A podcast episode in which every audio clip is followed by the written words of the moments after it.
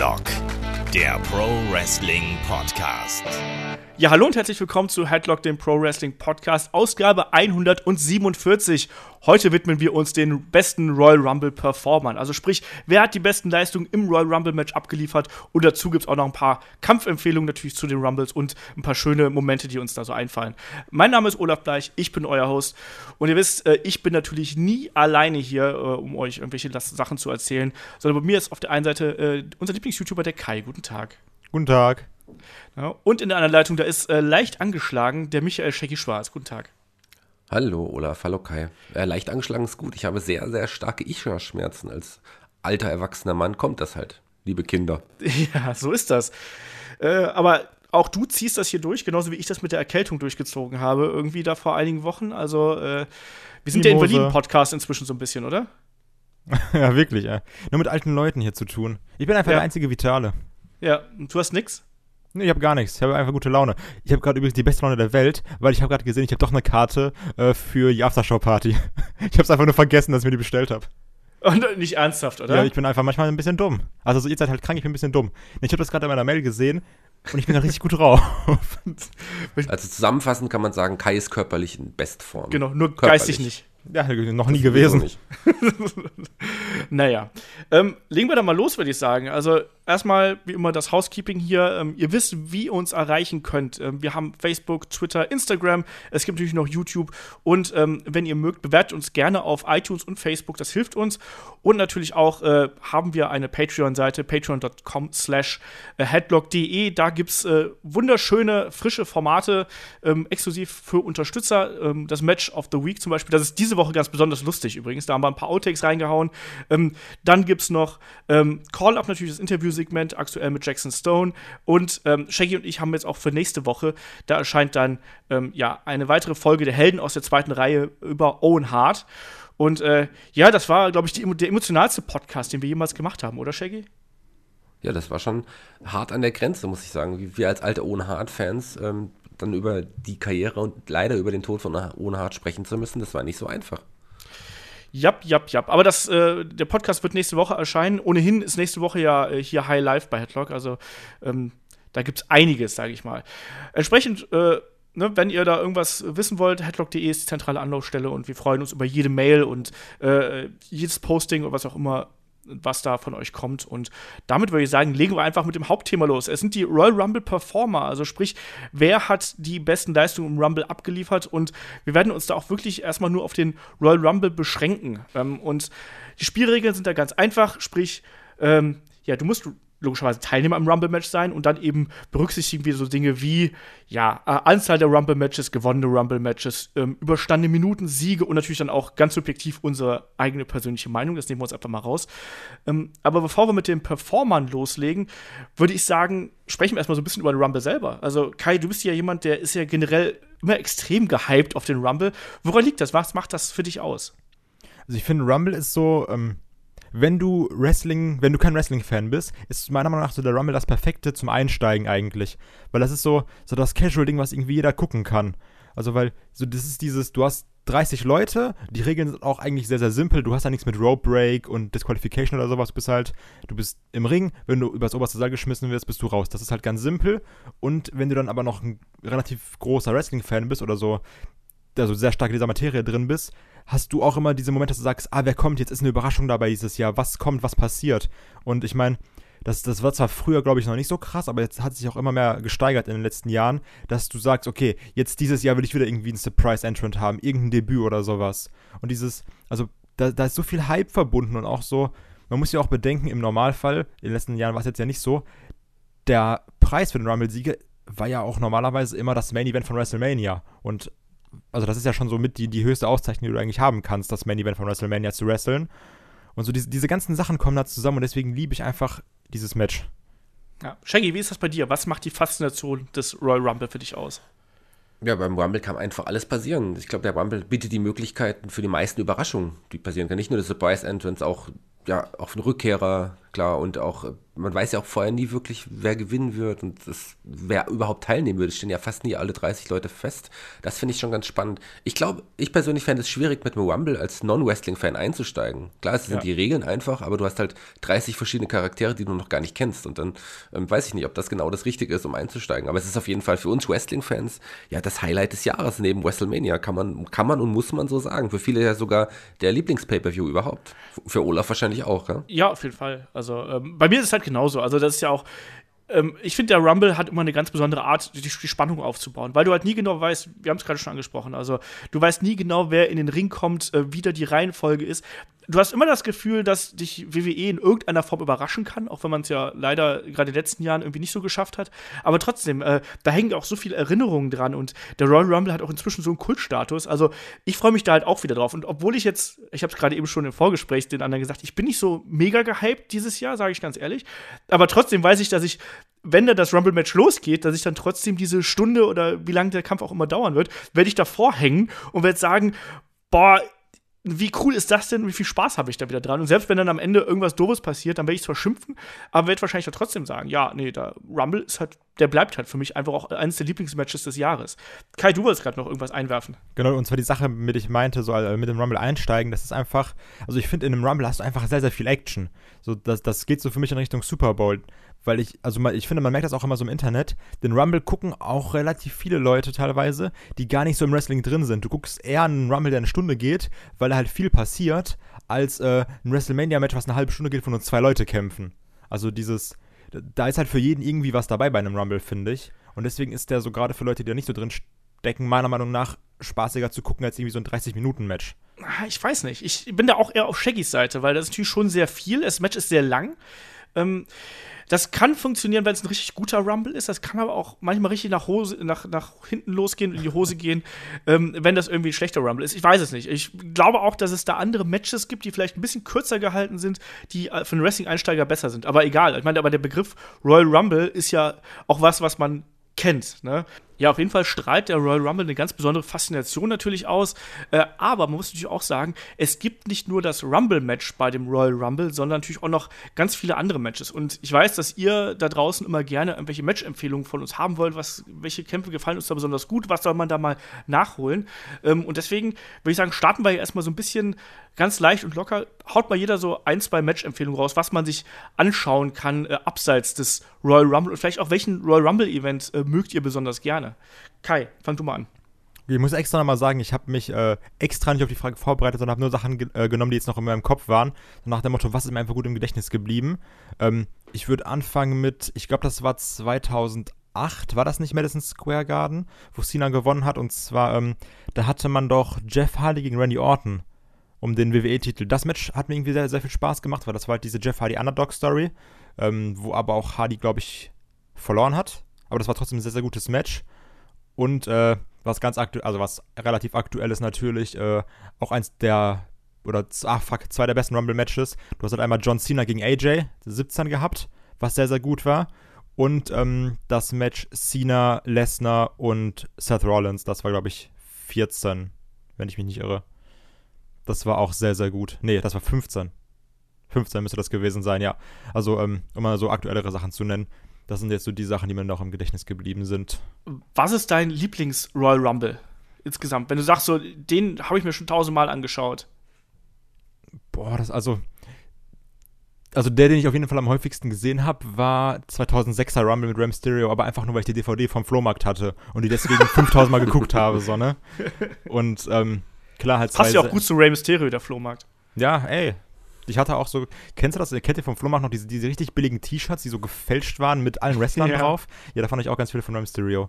Und aber ich war halt perfekt in dem Ram Stereo-Alter, ne, mit 11, 12, also spricht halt nichts gegen, das war perfekt auf mich abgestimmt. Deswegen ist das auf jeden Fall ähm, der Rumble, den ich am häufigsten gesehen habe und hat auch der immer so einen ganz besonderen Platz in meinem Herzen, der Ray. Ah, Obwohl, natürlich heutzutage kann man halt sagen, der lag doch schon sehr viel in der Ecke und das war natürlich alles nicht perfekt, aber hat trotzdem Spaß gemacht. Ja, werden wir gleich noch drüber sprechen. Dann, Shaggy, wie ist das bei dir? Ich würde erstmal gern ein bisschen die Kritik an Rey Mysterio wieder ein bisschen äh, bekämpfen wollen. Klar, es ist kein kein Main Eventer in dem Sinne gewesen, aufgrund seiner Statur. Aber er ist ein guter Wrestler und ganz wichtiger Wrestler auch für die WWE und WCW damals gewesen. Der hat schon entscheidende Veränderungen. Klar, natürlich, natürlich. Ich meine, das hatten wir ja auch im Match of the Week, was wir besprochen haben, ähm, mit Rey Mysterio gegen, gegen Eddie war Eddie das, glaube ich, ne? Ja. ja. Genau, eben. Ich glaube, Olaf hat nur das Problem, dass Rey Mysterio ein Kopf größer ist als er, aber egal. Gut, aber das ist jeder über 1,30. Ich habe auch nichts gegen Rey Mysterio. Nichts, was hilft. Also ich habe mich auch, auch wie Kai nicht so auf die Frage vorbereitet, aber ich habe auch zwei Kämpfe in meinem Gedächtnis einfach jetzt hervorgekramt und die ich denken muss, aber auch, weil wir die in anderen Podcasts schon erwähnt haben, weil sie auch einfach, einfach wichtig waren. Das Match beim Royal Rumble 2000 zwischen den Hardys und den Dudley Boys war ein herausragendes oh, das ist fantastisch. Das war einfach unglaublich. Ein fantastisches Match. Das auf jeden Fall äh, schauen, wenn ihr es noch nicht gesehen habt. Und weil ich ja gerade mit, ähm, mit Olaf auch den Own Hard Podcast aufgenommen habe, für mich auch ein ganz wichtiges Match war auch das Tag Team Match, ich glaube 94 beim Rumble. Ähm, Brett und Owen Hart gegen die Quebecers mit dem anschließenden Turn von ähm, Owen Hart. Also das war ein tolles Match. Äh, nicht so geil wie jetzt andere Matches, aber irgendwie erinnerungswürdig. Und auch weil man Johnny Polo als Raven gesehen hat, die Quebecers waren ein geiles Team und der Turn von Owen. Also die, an die beiden Matches muss ich denken. Ja. Was und mein Lieblings-Royal Rumble of All Time, das, die Frage wolltest du mir jetzt wahrscheinlich stellen. Genau. Ist schwierig, schwierig zu beantworten. Es gibt halt viele coole Rumbles, aber so auch, auch weil ich ein alter Mann bin und der Rumble einfach großartig war und das wahrscheinlich der beste Rumble war für lange, lange Zeit, ist der Rumble 92. Ja. Äh, da schließe ich mich an. Ich habe ja auch schon oft genug gesagt, ich liebe den Rumble 92 einfach. Also da geht auch für mich nichts drüber. Ähm, ich mag da auch die Undercard sehr gern, muss ich ganz ehrlich sagen. Also ähm, was, was ich zum Beispiel da super cool fand, rein aus einem emotionalen Gesichtspunkt, dass Roddy Piper seinen ersten äh, ja, Einzeltitel da bei WWE gewonnen hat. Ich glaube auch bis dato, bis, bis heute seinen einzigen, logischerweise, ähm, gegen den Mountie. Also, das war auch ein cooler Moment, aber ich, mir sind dann auch noch ein paar andere Matches eingefallen. Also wir haben noch so etwas wie ein äh, John Cena gegen Umaga ähm, von, vom Rumble 2007. Das fand ich halt mega geil. Ähm, auch, wir haben gerade den Rumble 2000 angesprochen, auch Triple H gegen Cactus Jack. Ähm, ein absoluter Klassiker in meinen Augen. Und äh, etwas mehr Wrestling gab es dann auch beim Rumble 2003 zwischen Chris Benoit und Kurt Angle, was ich auch lange Zeit so als das Vorzeige ähm, eigentlich äh, herhalten musste. Also der Rumble hat schon immer viele spannende Geschichten erzählt und hat auch vor allem auch in der Undercard auch immer wieder gute Matches hervorgebracht. Also da war es nur einige Match-Empfehlungen, aber da kann man wirklich einiges noch nachholen oder sich mal so äh, reinziehen. Ähm, ich habe gerade schon die Regeln für unsere kleine Top 10 hier erklärt. Also sprich, wir berücksichtigen dann bei unseren Top Royal Rumble Performern Leute, die ja natürlich im Rumble Match angetreten sind, dann eben, wie lange waren sie in den Matches, haben sie den Rumble gewonnen, haben sie äh, bestimmte ja, Momente geprägt vielleicht und natürlich dann auch haben sie, äh, ja, wie viele Leute haben sie rausgeschmissen? Das gehört ja auch immer ganz äh, eklatant zum Rumble dazu. Das ist ja auch gerade in den letzten Jahren noch mal viel, viel wichtiger geworden, diese ganze Zahlenspielerei. Ähm, und dann natürlich auch unsere ganz subjektive Wahrnehmung. Also ich glaube, da können wir jetzt keine objektive Top 10 erwarten. Wir hätten natürlich jetzt hier irgendwie eine komplexe mathematische Rechnung aus Eliminierungen, Siegen, überstandenen Minuten und Teilnahmen irgendwie erstellen können. Aber sind wir ehrlich, Wrestling ist Emotion und Wrestling ist keine Mathematik. Und mit Mathematik habe ich es ja eh nicht so, das wissen wir ja. Von daher äh, haben wir das auf diese Schiene belassen. Und ich würde einfach einsteigen, wie wir es auch schon bei den anderen Performer-Podcasts gemacht haben, mit so ein paar Honorable Mentions. Also sprich, wer hat es denn nicht in unsere Top 10 geschafft und vielleicht auch dann da so ein paar Momente Revue passieren lassen. Äh, Shaggy, wer hat es denn zum Beispiel nicht in, in unsere bzw. meine Top 10 geschafft? Ja, äh, passend zu, zu, meiner Erwähnung eben gerade, Ric Flair hat es leider nicht in deine Top 10 geschafft, auch in unsere Top 10 nicht geschafft, obwohl er wirklich eine großartige Leistung bei Mumble 92 äh, gezeigt hat. Aber dafür war er auch zu wenig dabei und hat ansonsten auch nicht so herausragende Auftritte beim Rumble gehabt. Aber der ähm, Royal Rumble 92 ist auf jeden Fall erinnerungswürdig ja, da sprechen wir auch noch mal im äh, nächsten Match of the Week drüber, also sprich dann am Rumble-Wochenende. Da haben wir dann auch noch mal den Rumble 92, den wir dann besprechen, also Chris, Kai und äh, ich. Äh, da gehen wir dann auch noch mal in aller Länge dann auf diesen äh, Rumble ein. Und wie gesagt, Ric Flair ich finde, das ist halt seine Meisterleistung hier. Also ich liebe das, wie er da verkauft. Und ich muss halt auch eben sagen, er ist ja jetzt Nummer drei reingekommen. Aber was ich da so besonders bewundernswert dran fand, war einfach, dass Ric Flair eigentlich die gesamte Zeit über nonstop im Mittelpunkt gestanden hat. Und da haben wir ja gerade den Rey Mysterio angesprochen. Da gebe ich den Ball an Kai weiter, weil der Rey Mysterio hat es auch nicht in die Top 10 geschafft. Das stimmt. Obwohl natürlich der mit seiner Rekordleistung, also ich glaube, ist das nicht sogar die längste Zeit? Ja, ne, genau, der längste ja. Zeit im Rumble, ich glaube mit 62 Minuten irgendwas oder so müssten das gewesen sein. Genau, ja, eine Stunde, zwei Minuten und ein paar zerquetschte, ja. Ich meine, also das war ja natürlich auch sehr von äh, Emotionen getrieben, dann auch, auch der Entrance mit dem Lowrider von Eddie und sowas. Ähm, aber nichtsdestotrotz, das war eigentlich immer ganz cool und ähm, anfangs war die auch noch sehr präsent, fand ich, aber halt irgendwann so ab Nummer 10 oder so, dann, dann lag halt ein Rey Mysterio sehr viel rum, aber mir gefiel das dann auch gerade so am Ende dieses Underdog-Ding, wo dann auch noch irgendwie ein Randy Orton mit der Hetze dann so rausgeschmissen wurde. Also, das war halt einfach eine Feel-Good-Story. Und klar, man kann dann auch immer sagen, so, oh ja, das war doch alles Müll, das war doch eh nur wegen Eddie und so hätte man das eh nicht gemacht. Aber das war halt eine richtig schöne Feel-Good-Underdog-Story und deswegen mag ich den Rumble auch einfach sehr. Ich habe da auch echt nichts gegen. Also ich mochte diese Geschichte damals auch und ich weiß auch, dass ich mich da. Ich habe, ich kann mich noch genau dran erinnern. Ich habe auch damals diese Sache mit, äh, ja, der ersetzt jetzt quasi Eddie oder wie auch immer, das habe ich damals auch gar nicht so wahrgenommen, muss ich Ja, ganz ehrlich sagen. Klar gab es diesen Bezug, aber ich glaube, das ist halt auch eher was, was man so in der Retrospektive halt Ich wollte einfach gerade sagen. gerne macht. Also das ist das frage ich so, ob einfach nur heutzutage dieser dieser Wrestling-Internet-Zeitgeist einfach nur viel schlimmer geworden ist, dass man sich irgendwie über alles auskacken muss. So damals war so, wir haben das geguckt, dann ist alles in Ordnung und heutzutage sagst du so, oh, wir müssen das überanalysieren und das und das und da wollte dann das kompensiert werden und da wollte gerade die WWE auf der auf der Welle von dem Tod von Ellie reiten und sowas, da werden ja auch die wildesten Theorien aufgestellt und damals war so, ey Leute, mir ist das egal, das ist eine gute Story, ich genieße das jetzt und fertig. Ja, und abgesehen davon ist auch ein Rey Mysterio auch ein absolut verdienter Wrestler. Also da, es ist ja nicht so, als ob da jetzt gerade, äh, keine Ahnung, äh, hier der gute Ellsworth da irgendwie was gewonnen Ja, oder hätte. irgendwie Jinder Mahal, irgendwie der, keine Ahnung, wie lange Champion ist. Nein, aber du weißt ja, was ich meine. klar, Rey. Mysterio hat ja eine lange Geschichte und der hat das Wrestling auch mitgeprägt. Das haben wir ja gerade eben auch schon gesagt. Der ist ein herausragender Cruiserweight gewesen. Ohne den hätte es auch das Cruiserweight Wrestling in den USA nicht so prominent gegeben. Und jeder wird ja sagen, dass ein Rey Mysterio gerade für die Highflyer, egal ob es jetzt ein, ein Ricochet, ein Matt Seidel oder was weiß ich wer ist, das ist ein Vorbild einfach. Schon allein das Match äh, auch hier zwischen Osprey und Rey Mysterio und sowas von dem, Ja, äh, absolut von dem World Cup, das ist einfach fantastisch. Eben, und da muss man dann auch nicht immer, ja, von seinem hohen Wrestling-Ross herunterreden, sondern man darf da auch einfach mal Spaß dran haben. Und auch ein Rey Mysterio, wie gesagt, ist ein Star und ähm, der hat ja auch, der hat ja auch tolle Matches abgeliefert. Also ich habe den immer gern gesehen, aber er hat natürlich auch so ein bisschen das Problem gehabt, was auch jetzt heutzutage viele Indie-Wrestler haben. Irgendwann war es natürlich dann auch einfach ein bisschen viel so. Irgendwann hast du das Gefühl gehabt, dass Rey Mysterio-Matches halt immer sehr ähnlich sind und dann hat er auch so ein bisschen die Faszination verloren, was ja auch ganz normal ist irgendwie. Aber abgesehen davon, dass er auch durch den Stil, den er über Jahre gefahren ist, auch irgendwann einfach kaputt ist, muss man auch ganz klar sagen. Klar. Die Knie und so bei ihm, ähm, das ging ja auch einfach nicht mehr, was aber auch absolut verständlich ist. Ja, wen haben wir noch hier bei unseren Honorable, Mentions? Ich finde, jemand, der immer dazu gehört und den ich immer gerne Rumble sehe, ist auch ein Kofi Kingston. Allein, weil du inzwischen ja auch schon darauf wartest, was für äh, Rettungsaktionen er da irgendwie auspackt. Also, ich habe letztens noch mal, ich weiß gar nicht mehr genau, welcher Rumble das war, ich glaube 2011 oder 2012, ähm, wo er dann äh, ja auf dem, auf dem Stuhl von JBL Richtung, ähm, ja, Richtung Ring wieder zurückgehüpft ist. Ähm, es gab, glaube ich, beim letzten Rumble gab es die Aktion, wo er bei ähm, Big bei E auf den Big Schultern. auf Schultern gelandet ist. Und da gab es ja noch andere Geschichten. Also, das mit dem Handstand oder wo er Genau. einfach, ähm, wo er quasi, wie, dieser unfassbare Sprung ähm, nach, nach draußen auf die, auf die, auf diese Barrikade und sowas alles. Also, stimmt. also das, ich meine, wie, wie weit ist das? Zwei Meter, drei Meter oder so? Also das ist unfassbar, vier Meter, ich habe keine Ahnung. Ähm, wie, wie weit er da gesprungen ist, das ist auch unfassbar. Also, das sind ja auch alles Spots, die können auch ganz leicht schief gehen. Also so, dann irgendwie verlierst du das Gleichgewicht oder sowas, dann ist es halt raus und dann, dann ist es blöd. Aber Kofi Kingston hat das in den letzten, keine Ahnung, wie lange, wie lange macht das jetzt? Sechs, sieben Jahre oder sowas? Immer perfekt ausgeführt. Ich bin mir sicher, das wird er dieses Jahr auch wieder machen. Da wird es wieder auch eine Kofi Kingston-Aktion geben. Das gehört einfach auch dazu, so wie Olaf das Ja, gesagt wie- das ist ja. wirklich jetzt fester Bestandteil des Rumbles eigentlich. Ja, man wartet ja eigentlich auch schon darauf als Fan. Also, wenn Kofi Kingston in den Ring kommt, da wartest du eigentlich nur darauf, wie wird er rausgeschmissen und wie rettet er sich nochmal. Ne? Ich glaube, es gab auch einmal was mit den, wie hieß nochmal mit den Rosebuds? Mit den Rosebuds, wo darauf gelandet mal. ist, genau.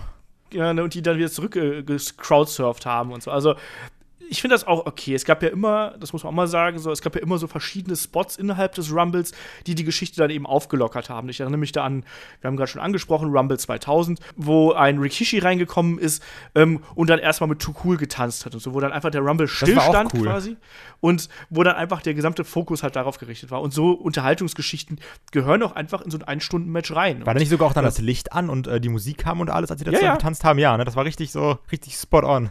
Ja, Das- und das war war halt. Ich, ich kann mich da noch dran erinnern, dass ich damals Gänsehaut gehabt habe, als das losging. Und dann am Ende hat Rikishi beide rausgeschmissen so und hat gesagt, hey, wir sind doch, sorry, es ist halt hier jeder für sich allein und wir sind trotzdem Buddies und so. Shaggy, du wolltest noch irgendwas sagen.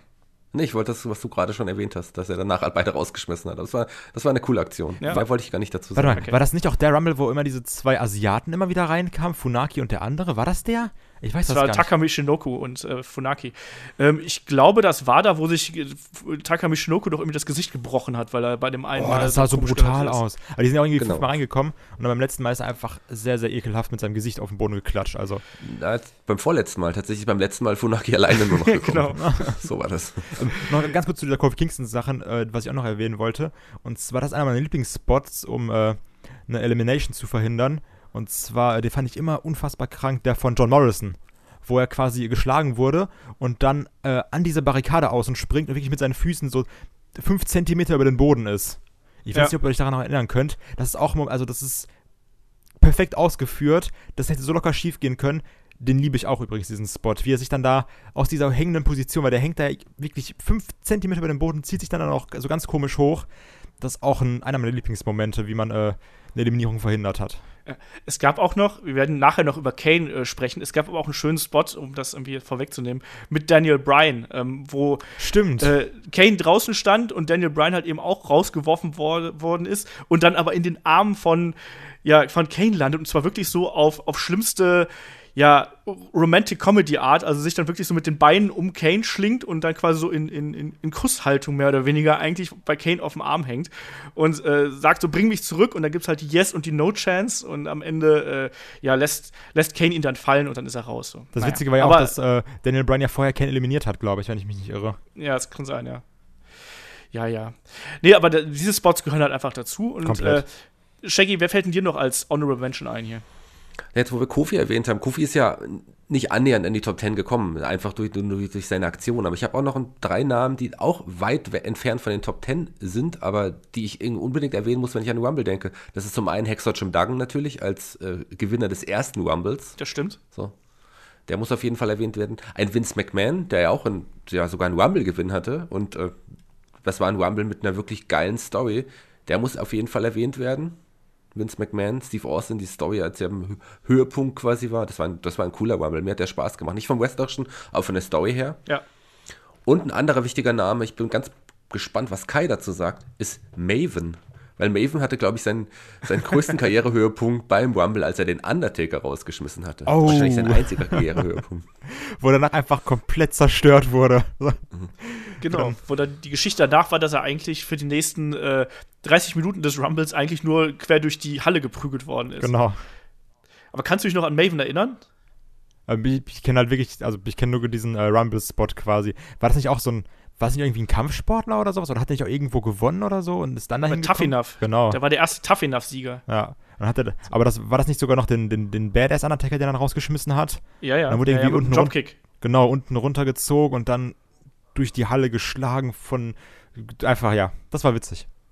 Ja. Und äh, der, der Witz ist ja eigentlich auch, dass man, glaube ich, Jahr drauf diesen Spot nochmal wiederholt hat. Und dann ist der äh, Undertaker halt einfach stehen geblieben und hat Maven verprügelt.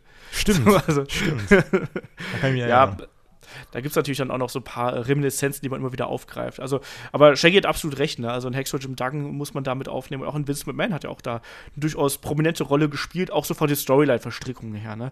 Ähm, zwei Leute, die ich noch ja erwähnen möchte, die, also gerade einer von den beiden, der hat bei mir auch ganz hart an der, an der Grenze der Top 10 gekratzt. Ich habe ihn dann trotzdem nicht reingenommen, weil, weiß ich gar nicht so genau. Also zum einen ähm, jemand wie ein Chris Benoit, den muss man halt eben äh, nennen, weil der quasi zweimal hintereinander fast eine Stunde im Ring gewesen. ist. Also 2004, da hat er gewonnen und 2005, da hat er nicht gewonnen.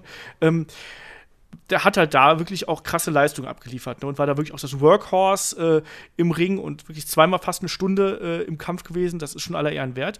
Und ein Chris Jericho. Und da muss ich ehrlich sagen, ich habe mit mir gerungen, Ich ob ich weiß Chris nicht, warum Jericho der nicht drin ist. Ja, ich, ich habe ich hab ein paar Mal überlegt und so, aber letztlich war es halt auch so, er hat halt, er hat halt nie einen Rumble gewonnen zum Beispiel. Und ah, ich, äh, ich hätte ihn gerne mit aufgenommen und er hätte es wahrscheinlich auch verdient gehabt. Ich habe ihn nicht mit reingenommen. Das ist einer der, äh, ja, der Punkte, wo wir miteinander diskutieren können und wo ihr uns auch gerne schreiben könnt, äh, wie ihr das seht. Also Chris Jericho ähm, gehört zu den Leuten, die ja die zweitmeiste Gesamtzeit im Royal Rumble Match. die, die, hat er jetzt nicht die meiste gebrochen im letzten Rumble? Ist das so? Ich glaube, also ich, ich sag mal, ich bin mir zu 80% sicher. Okay, das kann, das kann natürlich dann sein. Dann habe ich da veraltete Daten. Auf jeden Fall war er halt äh, der Iron Man aus äh, 2003 und natürlich auch der Iron Man von 2017. Also äh, allein, wenn man halt sich diese Karriere von dem Chris Jericho äh, anschaut, also wie der sich immer wieder neu erfunden hat. Wir haben schon ein paar Mal darüber geschwärmt, ne? Und ist auch gerade nach Wrestle Kingdom nochmal. Also, Jericho ist einfach eine absolute Legende äh, und ich freue mich auch schon wieder, ihn da beim, beim Raw 25th Anniversary äh, wiederzusehen, weil der ist einfach mega. Und wenn man sich überlegt, dass er quasi 2003 eine unfassbare Leistung abliefert und dann nochmal 2017 so Ewigkeiten da drin, also wer schafft das denn? Welcher Wrestler schafft das denn, über so lange Zeit so relevant zu bleiben? Also, ähm, Jericho ist eine absolute Legende und ich bin auch gespannt, wann der endlich in die Hall of Fame aufgenommen wird, weil der hat es auf jeden Fall verdient. Ja, ne? also Shaggy, wie stehst du dazu? Hätte Jericho in die Top 10 reingehört? Ja, also zumindest, ich bin mir nicht ganz sicher, also er kratzt zumindest auch bei mir an der Top 10, wenn er nicht sogar drin ist. Also ein Jericho ist ja auch, wie du gesagt hast, der ist eine Legende und der hat einfach nicht den, also sein Status sollte viel höher sein als der, der, den er eigentlich innehat im Moment. Es liegt aber, glaube ich, auch daran, dass er einfach immer noch wrestelt und auch nicht mehr in den Hauptstories mit wrestelt, sondern auch im Midcard-Bereich sehr viel in der WWE getan hatte. Ich glaube, deswegen ist er nicht so die Legende, die es jetzt ein Triple H zum Beispiel ist, wenn man, wenn man so will. Ja, vielleicht ein, auch, weil er, weil er so ein bisschen seinen eigenen Kopf hat. Das finde ich auch immer bei ihm ganz, äh, ganz interessant, weil jetzt auch gerade so in den letzten Jahren mit, seinem, mit seinen Bandauftritten und so, also, und ich weiß es nicht kannst du dir nicht genau sagen. Ich mag also. das aber, also weil ich finde, ähm, beim Jericho, also bei einem Chris Jericho, du merkst einfach, das ist ein Wrestler, der ist nicht von der WWE abhängig. Also um jetzt mal so über, zu übertreiben, ich finde, das ist so ein Unterschied zwischen einem Goldberg und einem Chris Jericho. Also so, klar, du könntest auch einen Goldberg irgendwo anders hinstellen und der wäre der wär krass oder sowas. Aber ein Jericho sagt, okay, ich will einfach jetzt zeigen mit meinem Alter, ich kann einfach immer noch richtig, richtig gut wresteln. Und ich habe auch noch meine Band. Also so, ich, ich brauche so gesehen nicht die WWE. Also ich, ich, Chris Jericho, bin selber so die, die, die Brand, um es jetzt mal so quasi zu sagen. Und ja. das mag ich halt an einem Jericho, dass er irgendwie sich selbst so verwirklicht oder sich selbst auch immer noch so ein paar höhere Ziele steckt. Ich meine, er muss ja nicht mal bei Wrestle Kingdom auftreten. Und er muss ja nicht mal so ein halbe Stunde Match abliefern, was dann auch noch fantastisch gewrestelt ist. So, er hat einfach Bock da drauf und das, das ist so das, ich finde, da merkst du einfach, da ist jemand mit, mit Herz bei der Sache dabei. Ja, und, und, um deine andere Frage zu beantworten, Olaf, ich glaube schon, dass Jericho irgendwann in die Hall of Fame aufgenommen wird, aber das sollte erst passieren, wenn er seine Karriere wirklich beendet hat. Vielleicht dann als Headliner 2021 oder so, wer weiß das schon. Also ein Jericho gehört definitiv in die WWE Hall of Fame. Auf jeden Fall. Ja. ja, also es gibt ja eigentlich auch gar keinen Grund, einen Chris Jericho irgendwie anzuzweifeln. Das muss man auch mal ganz klar dazu sagen. Ne? Also, der hat doch alles richtig in seiner Karriere gemacht. Weißt du, der hat, der hat bei der, äh, bei der WCW erst klar, da hat er gelitten und so, aber ähm, der hatte da seine, seine Spots gehabt, ist dann zur WWE gekommen, ähm, ist dann da mega bekannt geworden. Jetzt macht er, jetzt er, hat sich dann nebenbei, ist er äh, hier Rockstar geworden und macht nebenbei noch einen der erfolgreichsten Podcasts überhaupt. Also, der Mann weiß doch, wie es geht. Das muss man einfach so sagen. Und äh, ich glaube, man kann auch Chris Jericho gar nicht genug Respekt zollen für das, was er über die letzten, ja, keine Ahnung, inzwischen sind es auch wahrscheinlich schon 25 Jahre oder sowas, die er da, oder 30 Jahre fast schon, die er da aktiv ist. Also Jericho ein ganz, ganz großer des Sports und äh, da kann man einfach nur einen Hut vorziehen. Und ich freue mich jedes Mal, wenn ich den sehe. Und der gehört auch zu meinen absoluten, äh, also meinen persönlichen Top 10 Wrestlern überhaupt wahrscheinlich sogar zu den Top 5 oder so. Also ich hatte auch zwischendurch mal den, den Nickname irgendwie, irgendwie Jericho oder sonst irgendwas aus Jux genommen. Also. Nicht schlecht bei Knuddels. Genau. Aber Jungs, lass uns doch endlich zu Top 10 kommen. Ich bin schon ganz, ganz gespannt, was Olaf da zusammengestellt hat. Dann, dann, komm, komm, Olaf, dann sag mal, wer, wer ist denn auf Platz 10? Damit ich gleich ausgebuht werde hier. also, fangen wir einfach, einfach mal so ganz aus der Hüfte raus. Ja, äh, auf Platz 10 ist Roman Reigns. Ähm, und zwar, das hat eine ganz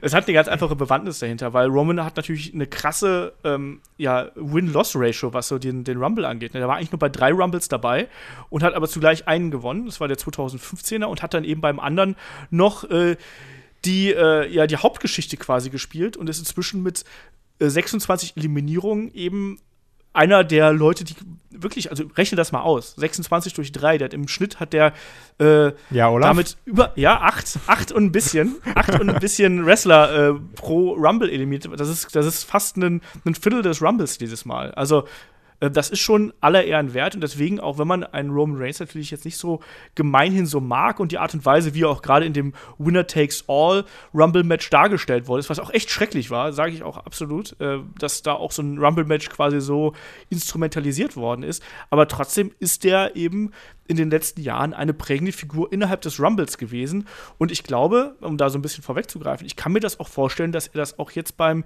nächsten Rumble wieder sein wird. Also Kai, kannst du mit dieser Position für einen Roman Reigns leben oder äh, weiß ich nicht, hättest du den gar nicht mit reingenommen? Also Roman gehört definitiv da rein. Also einfach, kannst du sagen, was du willst.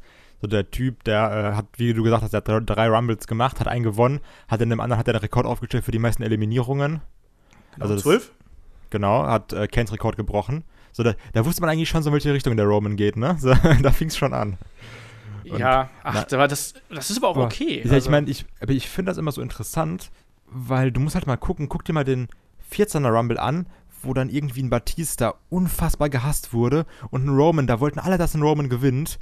Und, Ja. und dann ein Jahr später, also da, dass, dass, dass der nicht erschossen wurde in Philadelphia, war alles. Also da, da, da wurde ja noch ein, da wurde ja noch ein The Rock rausgeschickt, um irgendwie die Wogen zu glätten und da, da also da war ja Sodom und Gomorra. Also das ist unfassbar, wa- was sich in einem Jahr da verändert hat.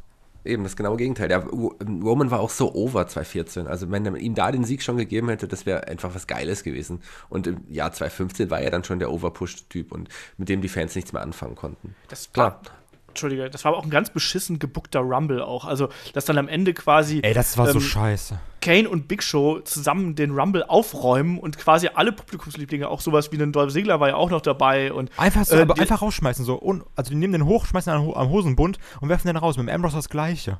Ja, genau. Also da war, da war so viel Kacke dabei. Ich habe mir das letzte nochmal angeschaut und äh, WWE hat ja in den letzten Tagen, also auch für Leute, die den, äh, das WWE-Network nicht irgendwie abonniert haben, die haben in den letzten Tagen die äh, Rumble-Matches bei YouTube online gestellt. Die kann man sich jetzt quasi gratis einfach so anschauen. Das habe ich dann auch mal gemacht. Irgendwie so aus purer Faulheit, weil ich das WWE-Network nicht starten wollte. Ich weiß nicht genau wieso. Ähm, und da habe ich mir das auch nochmal angeschaut und ich war dann wirklich äh, erbost auch darüber. Ich hatte das gar nicht mehr so im Gedächtnis, wie scheiße das einfach Das ist war. einfach, das ist einfach einer, also jetzt, jetzt scheiß mal auf Roman Reigns und die ganze Sache. Das ist wirklich mit einer der schlechtesten Rumbles, weil der so schlecht geschrieben ist und die Sache mit Kane und Big Show, also ich weiß nicht, was man sich dabei gedacht hat. Hat man dann gedacht, okay, dann ist man richtig angenervt von Kane und Big Show und freut sich, dass Roman die rausschmeißt oder sowas? Also, das war einfach nur kein Spaß. Nein, das war es absolut nicht. Shaggy. Aber was ich richtig, was ich richtig geil fand, war tatsächlich äh, Romans Entrance als Nummer 30 beim letztjährigen das, Äh, erst, Im ersten Augenblick dachte ich, what the fuck, was soll denn diese Scheiße? So, und dann im nächsten Augenblick musste ich so lachen und habe mich dann total gefreut und habe mich schon auf die Reaktion anderer Wrestling-Fans gefreut, auf, die, auf Romans Entrance. Also, das war schon eine geile Sache, oder? genau, ap apropos Reaktion, ich Alter weiß, Zyniker. Apropos hier diese Reaktion, ich weiß noch, irgendwann habe ich mal mit dem Tobi oder sowas, da haben wir uns so eine Stunde lang Videos hin und her geschickt äh, von Reactions auf Roman als Nummer 30. Und also da waren Sachen bei, das war so irgendwie so, so eine Art Public Viewing in so einer Kneipe oder sowas. Und die Leute, die sind, also da war alles bei, von Wut bis pure Fassungslosigkeit bis Enttäuschung. Und das war ja auch dieser Rumble, wo, ich weiß ja noch, das war dieser, dieser Most Stacked Rumble mit Lesnar und Goldberg und sowas. Und, das, und dann, wir haben ja alle gesagt, okay, ein Kenny Omega kommt, ein Finn Balor kommt, ein Samoa Joe kommt und sowas. Und nichts ist passiert. Und dann Nummer 30. Also, okay, jetzt, keine Ahnung, jetzt kommt CM Punk oder sowas. So. Da war so, okay, jetzt, jetzt muss was passieren. Und dann kommt halt Roman Reigns raus. Geil. Also das, das war schon heftig. Das, das war ein heftiger Moment. Aber trotzdem. Aber ein, eine Sache noch, nee, Olaf, erst du, dann ich. nee, ich wollte nur sagen, aber trotzdem hat ein Roman Reigns halt eben das Gesicht des Rumbles in den letzten Jahren einfach geprägt. Auf jeden, deswegen auch verdient in der Top 10. Genau. Ganz klar. Und äh, für die Hörer, die das jetzt natürlich erst nach, wir haben das jetzt vor dem Rumble 2018 aufgenommen, für die, die es danach hören, da steht beim Romans Siegen natürlich nicht eine 1 mehr, sondern eine 2. Ja, klar, also deswegen. also, müsst halt, also jetzt ist halt äh, 33% bei seiner Win-Loss-Ratio und dann ist halt jetzt ähm, bald 50%. Läuft, sag ich mal. Ja, Shaggy, die Nummer 9 bitte. Die Nummer 9 auf deiner Liste, Auf Olaf. meiner Liste, ja. Die Nummer 9 ist jemand, der auch am Rumble 92 teilgenommen hat, an unserem Lieblingsrumble, aber auch davor an den Rumble und da sehr erfolgreich war, nämlich die beiden Rumbles davor gewonnen hat. Zwei Siege 1990 und 91. Niemand Geringeres als The Immortal Hulk Hogan. Genau. Und der hat nämlich eine 50-prozentige äh, Win-Loss-Ratio. Das ist mir jetzt gerade eben auch aufgefallen. Ja, also er hat zweimal den Rumble gewonnen bei vier Royal Rumble-Teilnahmen. Das muss man auch erstmal so schaffen. Ähm, 1990 hat er den, und er ist immer sehr spät reingekommen, muss man auch dazu sagen. Also 1990 als Nummer 25, 1991 als Nummer 24, hat aber zugleich, das muss man sich auch mal wegstecken, vier Rumbles, 27 Leute eliminiert. Ist nicht ganz auf Roman Reigns Niveau, aber schon ziemlich schon? ordentlich. Ja, aber vor allem das, das Geilste finde ich eigentlich diesen ähm, 89, wo er halt eben nicht gewonnen hat. Er war nur zwölf Minuten im Ring, hat aber zehn Leute rausgeworfen.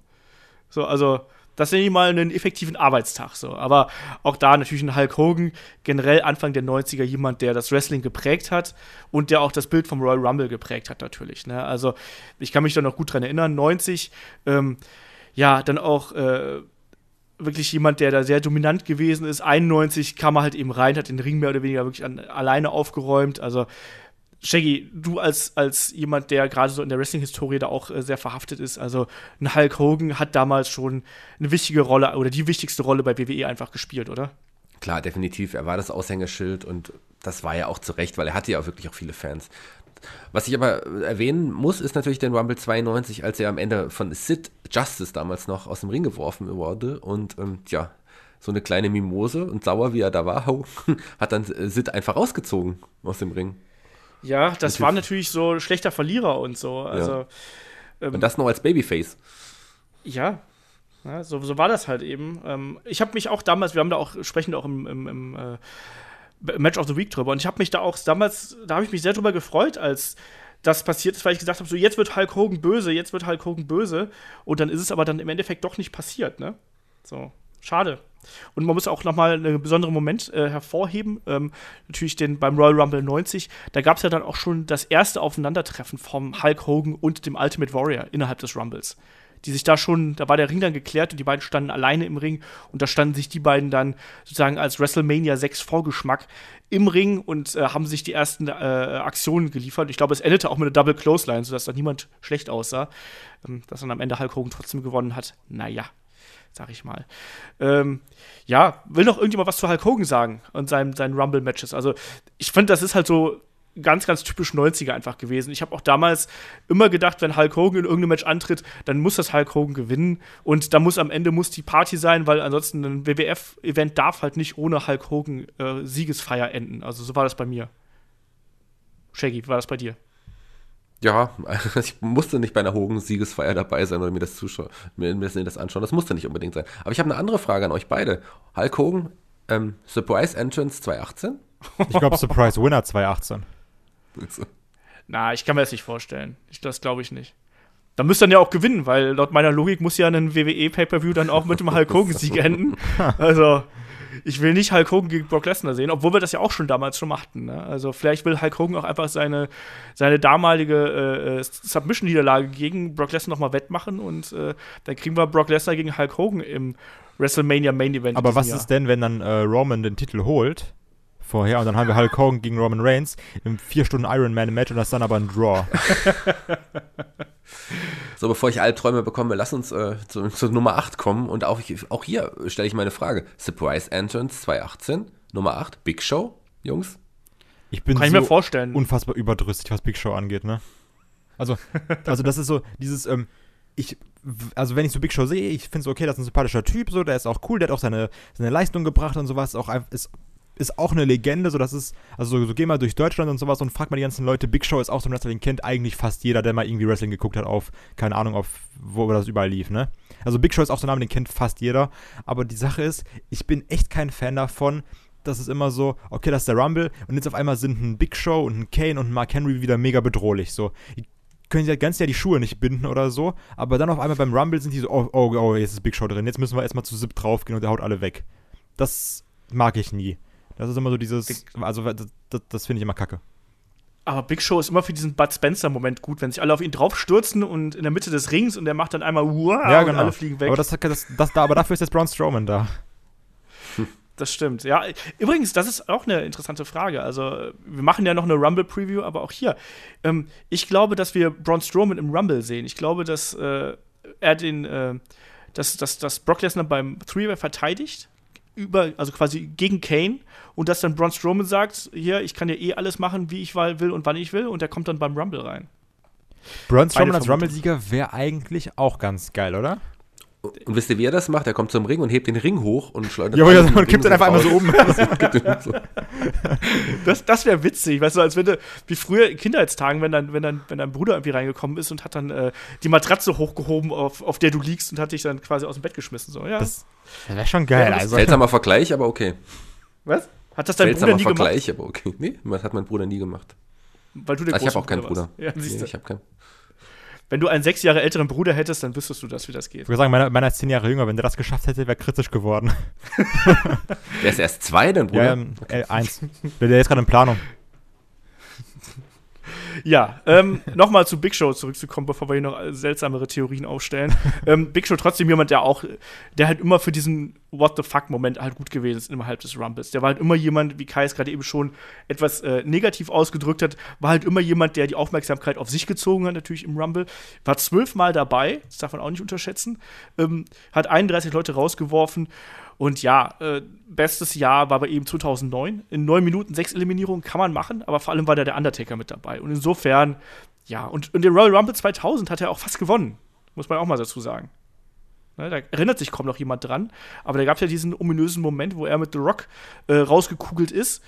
Und äh, ja, was auch so mehr oder weniger ein bisschen schiefgegangen ist, äh, weil beide die, mit den Füßen den Ringboden berührt haben. Und Ne? Also schaut euch das mal an. Also theoretisch hätte Big Show da auch einen Rumble-Sieg verbuchen können. Letztlich hat das halt nicht.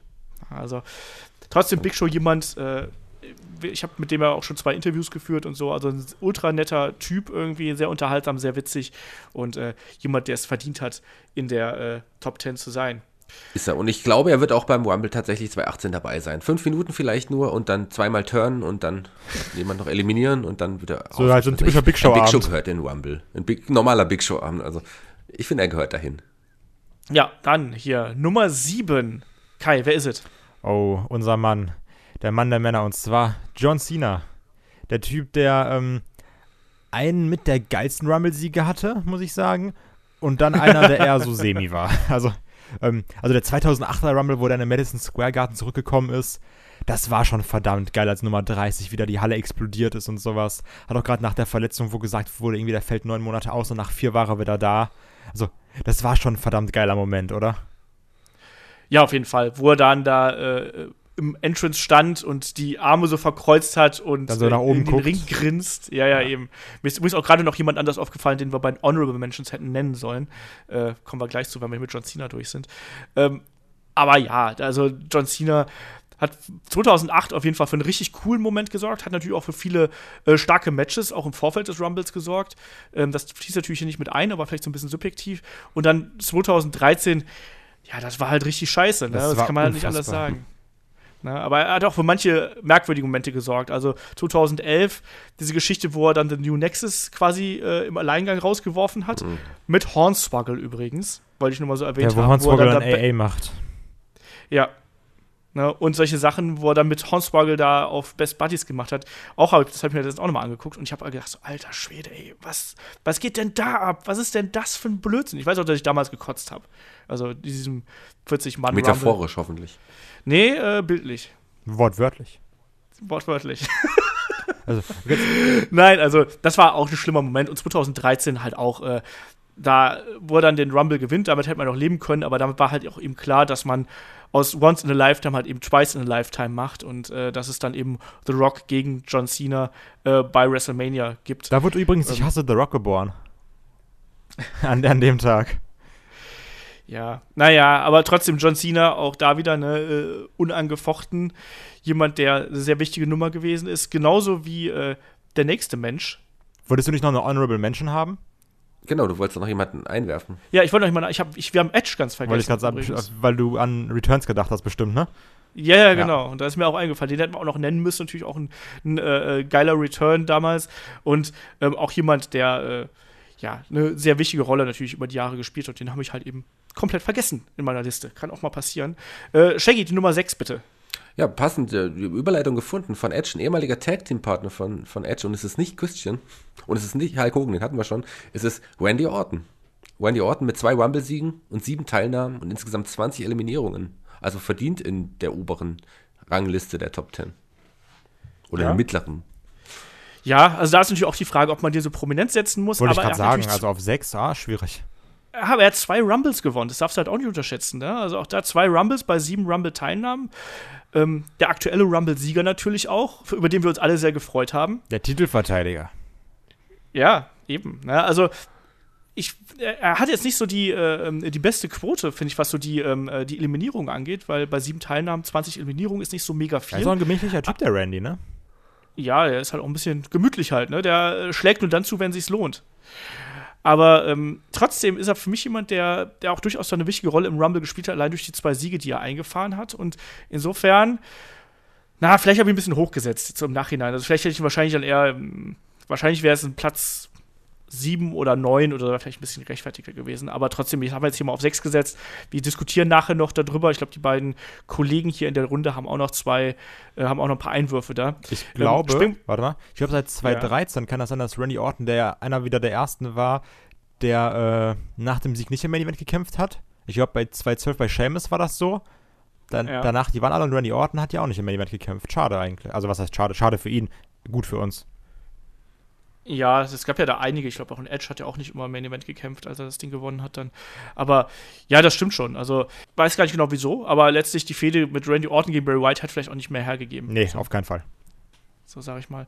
Übrigens war Hulk Hogan, um da nochmal ganz kurz einen Schritt zurück äh, zu machen. Ähm, Hulk Hogan ist einer von nur drei Leuten, die ähm, quasi hintereinander zwei Rumbles gewonnen haben, um es auch mal so zu sagen. Alles in den 90ern übrigens, ne? Hulk Hogan, Shawn Michaels und Austin. Ja, Jetzt hast du die äh, Pointe vorweggenommen. Oh, schade. Hm. Mann, ey.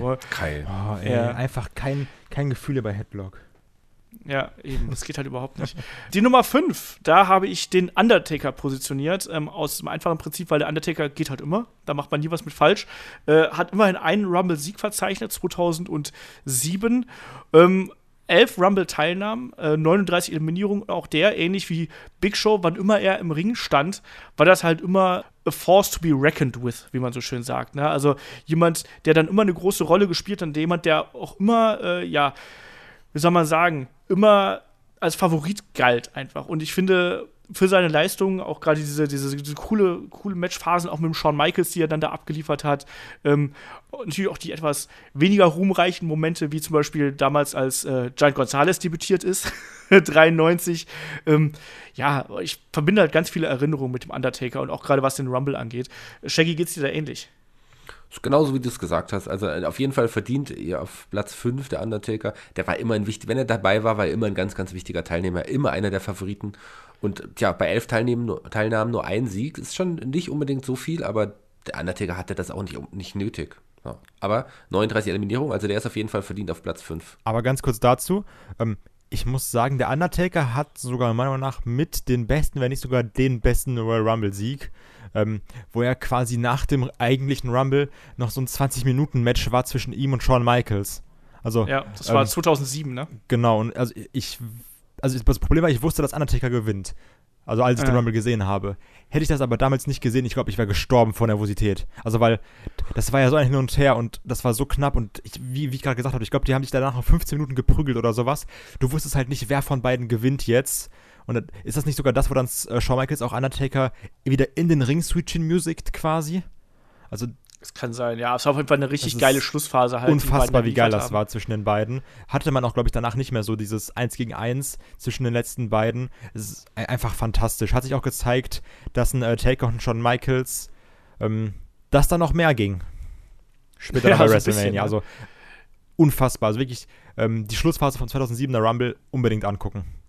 Ja, ist halt auch ungewöhnlich, wie du schon gesagt hast, ne, dass du da quasi noch mal so ein Einzelmatch hinten angeschoben hast. Normalerweise geht es ja dann, wenn die Final Four äh, ja im Ring sind, geht es ja normalerweise relativ schnell. Also dann äh, haben wir auch letztes Jahr zum Beispiel gesehen, wo es ja auch relativ schnell die Eliminierung gab. Aber hier war es wirklich so, dass die beiden sich dann noch mal ein richtiges Match geliefert haben, was finde ich auch richtig gut gewesen ist, um den, den Wert und die Bedeutung dieser beiden Wrestler noch mal zu unterstreichen. Also da hat man sich schon was Gutes ausgedacht und Undertaker und Shawn Michaels, ich glaube, da kann man gar nicht genug des Lobes drüber sein, als, als äh, ja, als wir das jetzt hier auch sind. Ne? Also das war eine richtig coole Schlussphase und wer das noch nicht gesehen hat, da unbedingt mal reinschalten. Ähm, ja, Undertaker auf Platz 5 und wir nähern uns langsam den Top 3. Ähm, jemand, der die meisten Rumbles gewonnen hat, ähm, aber trotzdem nicht in die Top 3 reingekommen ist, da, auch da kann man sicherlich drüber diskutieren, ähm, ist für mich äh, Stone Cold Steve Austin, der es nämlich nur auf 4 geschafft hat drei Rumble-Siege, ich habe schon gesagt. 1997 als Nummer 5, 1998 als Nummer 24 und 2001 als Nummer 27. Äh, 36 Eliminierungen, 6 Rumble-Teilnahmen. Wieder ein Mann mit einer 50-prozentigen Win-Loss-Ratio beim Rumble. Stimmt. Siehst du, äh, mein Mathe ist heute ziemlich gut, oder? Ja, also ich weiß auch nicht. Hast du mal irgendwie so einen Förderkurs belegt zwischen den letzten Podcasts, oder? Ich äh, weiß auch nicht. Ich habe vielleicht, ich wollte gerade sagen, ich habe Buchstabensuppe gestern gegessen, aber es war dann doch wohl die Zahlensuppe oder so. Schon so alles vorgerechnet, weißt du, saßt du mit dem rechten Schieber da so, weißt du, Stone Cold, okay, 50% Roman Reigns 33, Hulk Hogan. Leute, ich hab's. Ich bin vorbereitet. Ja, du, weißt du, ich habe euch ja nur bei der ersten Version des Handouts geschickt. Ich habe hier die ganzen mathematischen Gleichungen stehen alle noch nebenan, weißt du? Ja, Stone Cold Steve Austin, Platz 4 bei mir. Auch da wieder. Ich glaube, da kann man vortrefflich drüber diskutieren. Aber, ähm, Shaggy, wie siehst du das? Äh, Nummer 4 gerechtfertigt hätte man ihn höher setzen sollen. Also, ja, definitiv. Stone Cold Steve Austin ist bei mir ganz klar die Nummer 1, lustigerweise, Olaf. Also, da würde ich auch, da kann man diskutieren, wie du es gesagt hast, aber schau dir die Zahlen an. Sechsmal teilgenommen, davon dreimal gewonnen und von den sechs Teilnehmern fünfmal unter den, den Final Four. Also für mich ist Austin ganz klar der Royal Rumble Performer der WWE. Tja. Ohne Zweifel. Kai, wie siehst du das? Lieg Bei mir ist Austin ganz klar die 2 übrigens. ähm, ist nicht meine 1, aber also ja, der Einzige, der dreimal gewonnen hat. Und halt auch, also es ist, der, der, der Typ, der hat ja wirklich den, den Rumble dominiert, irgendwie von, von 97 und alles. Also erstmal halt Back-to-Back gewonnen und dann 2-1 nochmal. Ähm, die, also mindestens Top 3 eigentlich. Ja. Nein, das ist ja auch absolut okay. Also, Also alles subjektiv. Eben, ne? das ist ja auch, ich habe hab ich ja auch gesagt, da spielt nochmal die, die, sub- das subjektive Empfinden so ein bisschen äh, mit rein. Ich kann es dir auch gar nicht genau sagen, warum ich ihn hier auf, ähm, auf drei, äh, vier gewählt habe. Ähm, ich glaube, das lag zum einen daran, weil er halt teils nicht die, äh, mein 97 war er, war er sehr lang im Ring natürlich, aber trotzdem äh, in den darauffolgenden Rumbles war er relativ kurz dabei. Ähm, ich bin da so ein bisschen zwiegespalten, was seine, vielleicht bin ich auch noch so ein bisschen, ob diese Storyline-Rumbles äh, von 99, äh, nee, von 98 war das, ne, wo wir uns darüber beschwert haben, vielleicht da auch noch so ein bisschen angekekst drüber, ich weiß es nicht mehr. Also, ähm, eigentlich müsste man Steve Austin ein bisschen höher setzen, ich habe es in diesem Fall nicht getan, aber trotzdem ist auf jeden Fall auch ein Austin jemand, der den äh, Rumble natürlich extrem geprägt hat, natürlich auch gerade in dieser Hochphase, in der Boomphase zwischen ähm, 97 und 2001, da äh, extrem wichtig gewesen ist. Ne? Also äh, 2001 auch für mich übrigens einer der besten Rumbles, die wir, die wir gehabt haben, auch mit ähm, sehr, sehr unterhaltsamen Phasen. Da hatten wir auch Kane gehabt, da kommen wir gleich noch drauf zu sprechen, der halt da ähm, sehr dominant gewesen ist. Ähm, 97, 98 waren auch, vielleicht liegt es daran, dass das nicht meine Lieblingsrumbles sind. Ich mag die beiden nicht so besonders. Also, Shaggy, wie ist deine Meinung zu diesen beiden Rumbles? Ja, ich war ja Austin-Fan, so von daher habe ich mich damals sehr über seine Siege gefreut. Die Rumbles nach, äh, jetzt hier aus heutiger Sicht nochmal angeschaut, da würde ich auch sagen, es sind nicht die besten Rumbles, ganz klar. Aber es sind auch, jeder Rumble ist auf irgendeine Art und Weise auch irgendwie unterhaltsam und spaßig. Und das waren die beiden auch. Und ähm, zwei Jahre hintereinander Austin siegen zu sehen, war schon cool. Ich habe mich damals sehr gefreut. Aber Olaf, ich wollte noch mal ganz kurz begründen, ähm, den wahren Grund sagen, warum, warum Stone Cold bei dir nur auf Platz 4 ist. Und zwar beweist es, dass du einfach weniger Ahnung vom Wrestling hast als Kai und ich. so nämlich. Genau. Ja. So, dann kommen wir jetzt zu deiner, zu deiner Top 3. Wer, wer hat es denn bei dir aufs Treppchen geschafft, Olaf? Äh, Triple H habe ich auf drei gesetzt. Äh, zwei Rumble-Siege, ähm, 2016 und 2002. Ähm, neunmal beim Rumble dabei, also nicht ganz so eine gute äh, Quote, wie das die anderen haben, aber war dafür ähm, auch über vier Stunden im Ring. Ne, muss man auch mal dazu sagen. Natürlich der 2016er Rumble-Sieg, naja, sag ich mal, so mittelgeil. um's mal War zu so ein bisschen geschenkt, ne? Ja, so ein bisschen. Äh, dafür aber war er zweimal der Iron Man. Also das, das rechne ich halt Wrestlern auch mal sehr, sehr hoch an, muss ich ganz ehrlich sagen. Also 96 noch als Hunter Hearst Helmsley, äh, 48 Minuten im Ring und äh, 2009 dann auch als Triple H war er dann eben ähm, 49 Minuten im Ring. Also 49, 55, also fast 50 Minuten im Ring. Hat äh, 33 Eliminierungen und ja, ich finde halt auch da wieder, äh, da sind eh die Grenzen zwischen den Top 5, würde ich sagen, oder Top 4 auf jeden Fall, sind halt sehr fließend. Das kann man so auslegen, quasi, also nicht quasi, aber das kann man, da kann man auch schieben, ohne dass man, äh, äh, keine Ahnung, Magenprobleme bekommt. Ähm, trotzdem finde ich, dass ein Triple H halt immer jemand gewesen ist, der extrem dominant gewesen ist und der halt eben auch, ähm, ja, sich auch da im, innerhalb des Rumble-Matches eben auch sehr den, den Arsch aufgerissen hat, mal abgesehen von 2016. Höhö. Ähm, aber der hat da auch immer eine, eine imposante Rolle gespielt hat. 33 Eliminierungen ist auch äh, ziemlich gut. Shaggy, kannst du denn wenigstens mit dem Herrn, Herrn Triple H hier auf äh, drei leben? Damit kann ich gut leben. Auf meiner persönlichen Rangliste ist Triple H tatsächlich auch auf 3 gelandet. Und zwar einfach, wenn man sich die Zahlen so betrachtet, die du gerade aufgezählt hast, dann leuchtet es ein, dass er ein verdienter Bronze-Medaillengewinner ist. Ja, hast du irgendwelche speziellen äh, Triple H-Erinnerungen? Na, ich erinnere mich auch an den, an den Rumble ähm, 2.9. Also da war Triple H ja schon gestandener Star, schon weit drüber und äh, war trotzdem nochmal war 50 Minuten im Ring im Vergleich zu 96, 13 Jahre vorher, noch als Hunter West Ham, wie du gesagt hast. Das war schon, äh, das war schon eine Riesenwandlung und dann hat er da seine alte Zeit, die er sicherlich nochmal toppen wollte, extra auch in dem, getoppt in 2.9. Ja, ja, ja, ja. Ähm, Kai, wie sieht es bei dir aus? Kannst du mit dem guten Triple H da leben? Ja, also bei, bei mir wäre er halt nicht in der äh, Top 3 gewesen, aber ist, wie gesagt, subjektiv. Ähm, ja, der macht das schon. Also für mich ist halt immer dieser, dieser Rumble-Sieg 16 so ein bisschen, der hat immer so einen, so einen negativen Beigeschmack einfach. Ja, das So, kann ich du halt auch dieses verstehen. Gesamtbild betrachtest. Also ich, ich muss auch mal ganz ehrlich sagen, ich muss mal eine Lanze brechen für den 16er Rumble, weil der ist, der hat teilweise ein paar echt geile Sachen. Also so, abgesehen davon, dass der Kameramann keine Ahnung was war, also oder eher gesagt die Typen im Production Truck, was sich da bei, AJ Debüt, äh, bei AJs Debüt gedacht haben, aber das hat das Debüt von AJ Styles, was einfach ein fantastischer Moment ist. Ähm, dann hast du noch die Sache mit äh, Kevin Owens und AJ, wo dann Kevin Owens äh, AJ rausschmeißt und sagt so Welcome to WWE. Dann kommt noch ein Sami Zayn zurück beim 16er Rumble, ähm, aber auch die Momente zwischen ähm, einem Bray Wyatt und einem Triple H, dieser kurze Stare-Down war auch fantastisch. Ähm, dazu kommt dann noch die, noch die eine Sache hier mit ähm, das Ende, wo, also wo so jeder so ein bisschen eine Hoffnung hatte, vielleicht gewinnt ja doch den Ambrose, wo auf einmal die Crowd komplett ausgerastet ist für den Ambrose, wo es dann irgendwie da um die letzten beiden ging. Also ja, der hat sehr, sehr viel Müll, gerade mit der League of Nations und sowas und Rusev, der den Fernseher mitnimmt, was ich immer noch lustig finde. Aber, ähm, also ich finde, der ist nicht so schlecht, wie er, wie er immer gemacht wird, der 16er Rumble. Wenn du jetzt das alles in Storyline einordnest und dann sagst, oh ja, dann gab es da das WrestleMania Main Event, klar, das ist alles Bullshit, aber ähm, das ist doch noch ein Rumble, der meiner Meinung nach sehr viel Spaß macht und alle, also der Moment, wo halt auch Triple H reinkommt, der ist, das ist trotzdem ein cooler Moment. Das stimmt, ja. Das, Wenn äh, du, musst dann halt so für sich alleine gucken. Du einfach so sagen, alles was vorher war und hinterher war, schneidest einfach weg und du guckst dir quasi nur den Rumble an und der Rest ist egal. Dann hat man damit schon sehr, sehr viel Spaß, finde ich. ja, ich glaube, ich, glaub, ich habe ihn damals als mittelmäßigen Rumble irgendwie ein, eingeordnet, glaube ich. Also ich weiß nicht, wie negativ ich damals war. Wahrscheinlich einen Tag danach, wahrscheinlich schon so ein bisschen negativer, als ich das jetzt bin. Man wird ja altersmilde irgendwie. Aber ich glaube, das ging halt auch. Also jetzt, wo du es nochmal aufzählst, der hatte schon seine Momente gehabt, aber trotzdem durch das Finale äh, ein bisschen grenzwertig. Äh, nichtsdestotrotz ein Triple H halt eben auch einer von den Leuten, die halt eben über die Jahre natürlich sehr, sehr viel getan haben im Ring, natürlich auch sehr oft ihre Autorität und ihre Position ausgespielt haben. Aber Ja, das ist so ein, so ein McMahon-Ding halt, ne? ja, ja, eben. Also von daher, aber trotzdem halt im, auch im Rumble-Match halt eben immer äh, jemand sehr Wichtiges und sehr Prägnantes gewesen ist. Genauso wie der Mensch, der auf Nummer 2 landet. Der hat noch nicht mal einen Rumble gewonnen, hat dafür aber die meisten Rumble-Teilnahmen, nämlich äh, 19 in äh, 22 Karrierejahren, ähm, hält immer noch den Rekord für die äh, meisten Eliminierungen insgesamt, nämlich mit äh, 44 beziehungsweise 43, je nachdem, wie man es auslegt. Ähm, es ist nämlich ein gewisser Kane.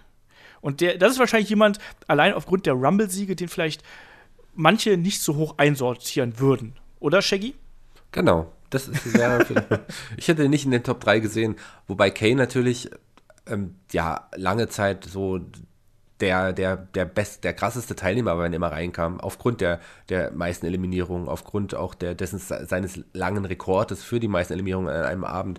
Also Kane ist auf jeden Fall immer ein großer Name beim Rumble gewesen. Aber da er tatsächlich nie gewonnen hat, trotz der ganzen zahlreichen Teilnahmen, äh, wäre er bei mir auch nicht in der Top 3 gewesen. Ganz klar nicht. Aber ich kann auch verstehen, dass du ihn so hoch angesetzt hast, weil du auch hoffst, dass er dieses Jahr wieder im Rumble teilnimmt und auch Und wieder gewinnt. Und gewinnt.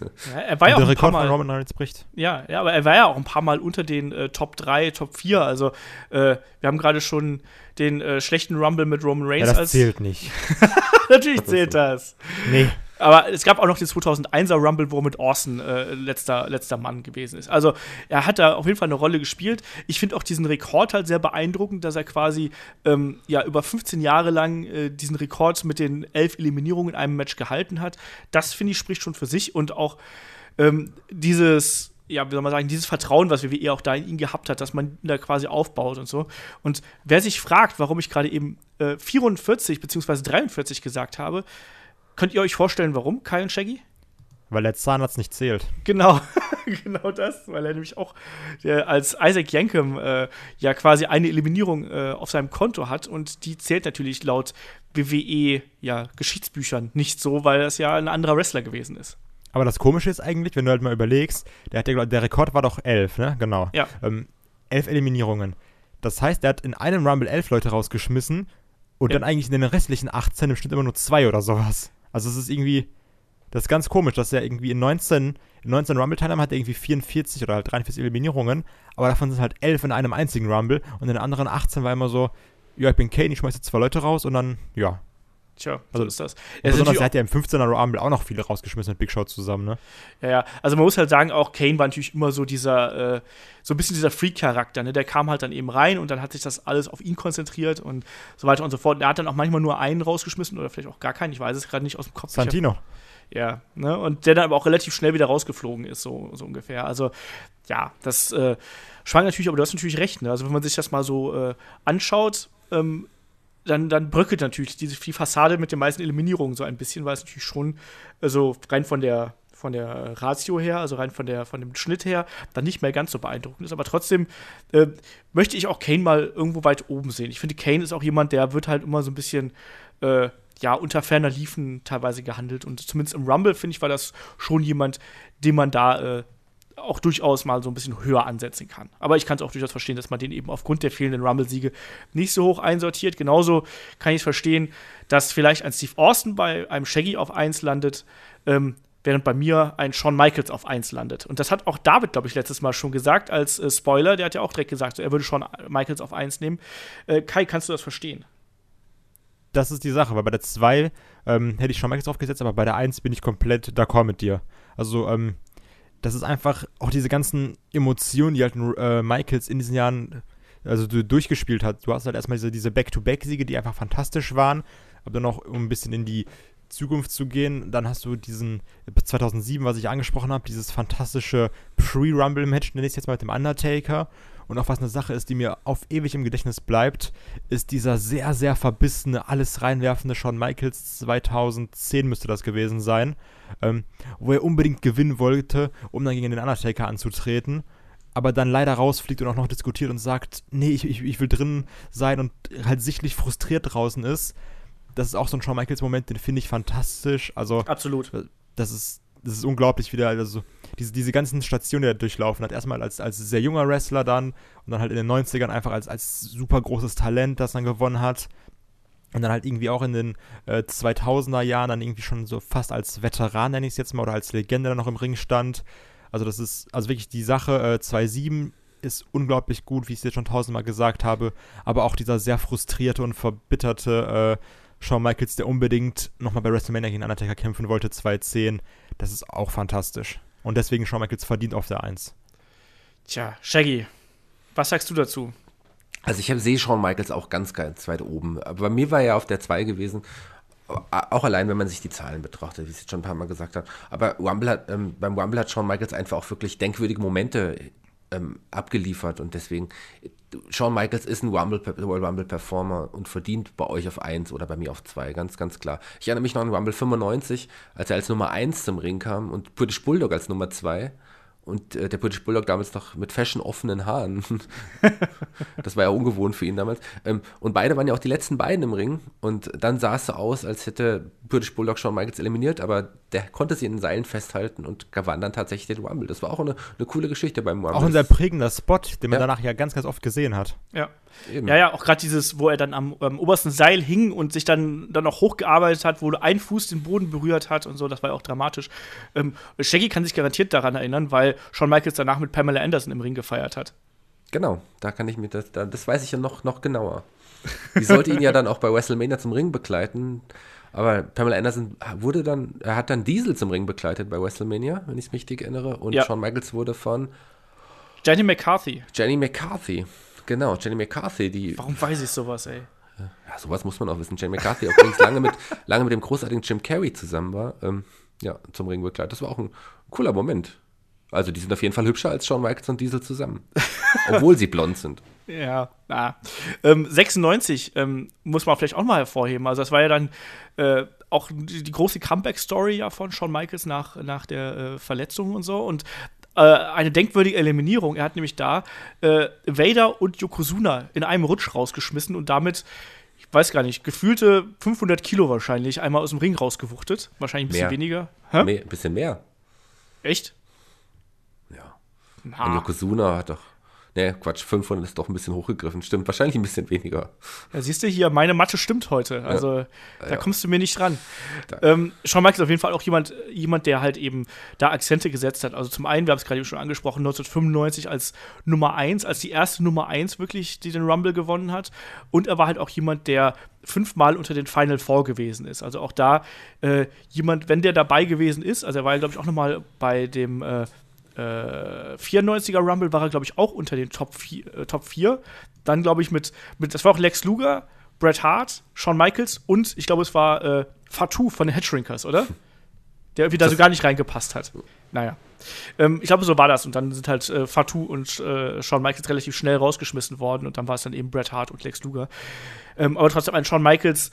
Ich glaube, Shawn Michaels wird in jeder Rangliste, die wir hier aufstellen, ganz, ganz oben erscheinen, weil der einfach äh, WWE über 10, 15 Jahre extrem geprägt hat und einfach, äh, ähnlich wie wir es also auch schon über Jericho gesagt haben, auch über einen, ähm, über einen Undertaker, der gehört halt eben ganz, ganz oben mit dazu und äh, ja, an, an dem kommt einfach nichts dran vorbei. Also meine Top 10 waren hier äh, Shawn Michaels auf 1, Kane, oh, äh, Quatsch, mein Top 10, mein Top 3 waren Shawn Michaels, Kane und Triple H. Ähm, ja, gibt es noch irgendwas, welche, irgendwelche Wrestler, die ihr anders positioniert hättet, die ihr mit reingenommen hättet, äh, Kai und Shaggy? Wer willst du erst? Shaggy, du warst ja am Anfang jemand, der gesagt hat, ah, hier, da würde ich was anderes Ja. machen. Also es ist, wie gesagt, schwierig. Wenn, dann sollte, wie ich es jetzt schon ein paar Mal erwähnt habe, man die, wenn man die reinen Zahlen, die reinen Fakten betrachtet, ähm, ist für mich die Top 3 zumindest Austin auf 1, Shawn Michaels auf 2, Triple H auf 3. Und ansonsten ist es fließender Übergang. Also ich, wir haben schon auch ein paar erwähnt, die es knapp nicht geschafft haben.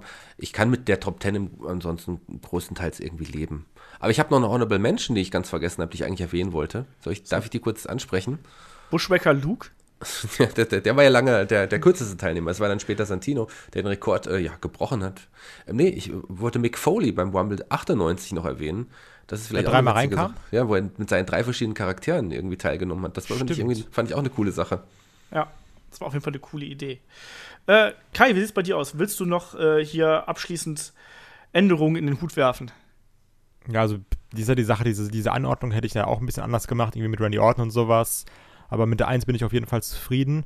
Aber was ich noch sagen möchte, ich glaube, wenn wir den gleichen Podcast vielleicht in vier Jahren oder so nochmal machen würden, bin ich mir sicher, dass da irgendwo in der Top 10 auch ein Braun Strowman vertreten sein könnte.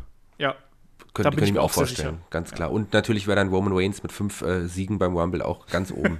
ja, gut, klar, das ist also das ist so die, die offensichtliche Sache muss man nicht aussprechen, ne? ja. Roman Reigns dann mit 46 Eliminierungen, damit er auch Kane geschlagen hat. äh, In einem Rumble-Siegen. Rumble. In ja, einem Rumble. genau.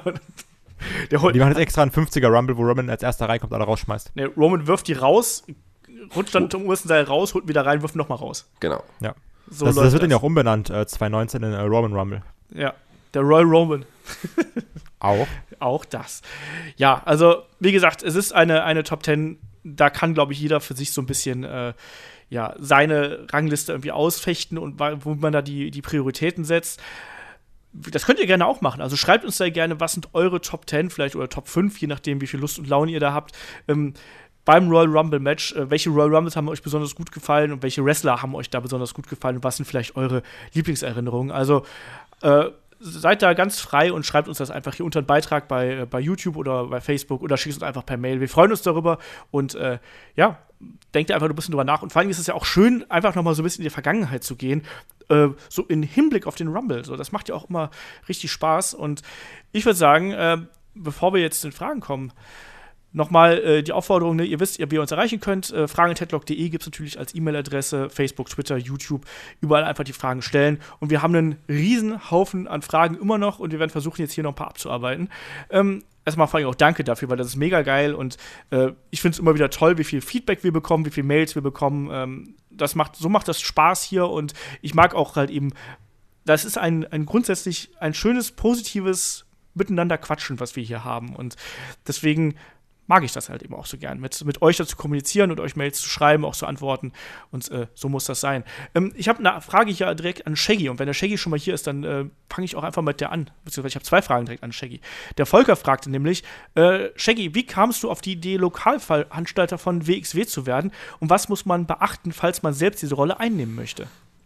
Oh, eine gute Frage. Also es fing damit an, dass ich mir früher auch diesen Pro, Pro Wrestling Anderswelt Podcast von äh, Frank Fährmann angehört habe, wo auch immer ähm, Christian Jacobi zu Gast war. Und Jacobi hat damals gesagt, ja, die WXW möchte anfangen zu touren und sucht äh, in dem Zusammenhang auch nach Lokalveranstaltern, die Interesse hätten, das zusammen mit der WXW zu versuchen. Und ich bin ja hauptberuflich ähm, eh Konzertveranstalter. Also ich bin Eventmanager von Beruf und ich mache tagtäglich nichts anderes, außer Künstler buchen, Konzerte zu veranstalten. Und da kam ich dann halt auf die Idee, das bietet sich an. Ich habe die Räumlichkeiten, so das Kreuz in Fulda, da, da arbeite ich. Ähm, ja, dann äh, kann ich doch zwei Fliegen mit einer Klappe schlagen. Ich als Veranstalter kann dann meinen Wrestling-Traum äh, weiterverfolgen. Das wollte ich nämlich schon immer mal machen, irgendwie eine Wrestling-Show veranstalten. Und das war die einfachste Variante. Und ansonsten ist es für Leute, die in der Materie nicht arbeiten, total schwierig. Also du musst halt so viel beachten fängt die Werbung, Pressearbeit, dann musst du natürlich die richtig erstmal, also wenn du als Neuling da an, überlegst, eine, eine, eine WXW-Show zu veranstalten, du brauchst eine geeignete Halle. So, dafür musst du Miete zahlen. Du brauchst ähm, natürlich auch Personal dann dafür, du brauchst Sanitäter, alles an dem Abend quasi. Catering, das muss ausreichend sein. Und im Vorfeld ist da halt ganz viel, ganz viel Arbeit einfach. Schreibtischarbeit, Pressearbeit, Werbung musst du, du musst, ja, Zeitungen anschreiben, musst möglicherweise eine Plakatierung beantragen, so Sachen. Da kommt halt sehr, sehr viel zusammen. Für mich ist es halt tatsächlich mein normaler Job und deswegen war das auch nicht schwer, das zu machen. Und äh, ich mache das immer noch, mache das gerne und ich kann dir mal, ähm, Volker, wenn du echt Fragen hast, dann schreib mich nochmal an. Wenn du da, da, überlegst, das zu machen, kann ich dir gerne noch hilfreiche Tipps geben. Aber es ist auch nicht, also ist, du kannst nicht einfach so jetzt sagen, so ich möchte jetzt Veranstalter werden. Du brauchst da echt eine Menge Fachwissen einfach. Das ist nicht so leicht. Ja. Warum hast du bis jetzt noch keinen Live-Headlock-Podcast bei dir äh, in Fulda gegeben? Warum hast du uns noch nicht gebucht? Das ist die Frage. So. Ja, Stille. Das, ich bin noch nicht auf die Idee gekommen. Eigentlich. Äh, so, Karten sind jetzt im Vorverkauf, also einfach in Fulda, äh, einfach mal den Shaggy anschreiben. Ja, lasst uns doch einen Live-Headlock-Podcast aufnehmen, wenn die Hörer das wollen. Dann können wir, treffen wir uns in Fulda zur nächsten WXW-Show am 22.09. Äh, in Fulda. Wir können uns ja einen Tag vorher treffen und dann einen Live-Headlock-Podcast aufnehmen. Das wäre auch noch an meinem Geburtstag übrigens. Aber müsst ihr aufpassen, ne? das wird richtig Fulda. So, nächste Frage. ja, den Witz habe ich schon oft gehört, lieber Kai. Du bist nicht der Erste. Ähm, wir haben noch eine andere Frage an, an Shaggy. Dann bearbeiten wir erstmal hier die persönlichen Fragen ab. Ähm, lass doch meine, meine Frage später, die zweite. Oder willst du die jetzt gleich stellen? Nee, wir haben ja noch eine von Burger, die in deine Richtung geht. Na gut. Dann machen der wir Burger, die direkt hier hintereinander. Burger der Burger fragt nämlich, ähm, ja, äh, was hier? Äh, wärst du ähm, in, in, deiner Tätigkeit als Clown mit Auszeichnung buchbar für Kindergeburtstage? Äh, wäre für dich eine Reise nach Hamburg möglich, eventuell auch in Verbindung mit, dem, äh, mit der WXW oder NFC-Besuch? Und was kosten überhaupt die Dienste eines staatlich geprüften Diplom-Clowns? Ne? Also, Burgers Tochter ist zehn Jahre alt, ähm, äh, von daher.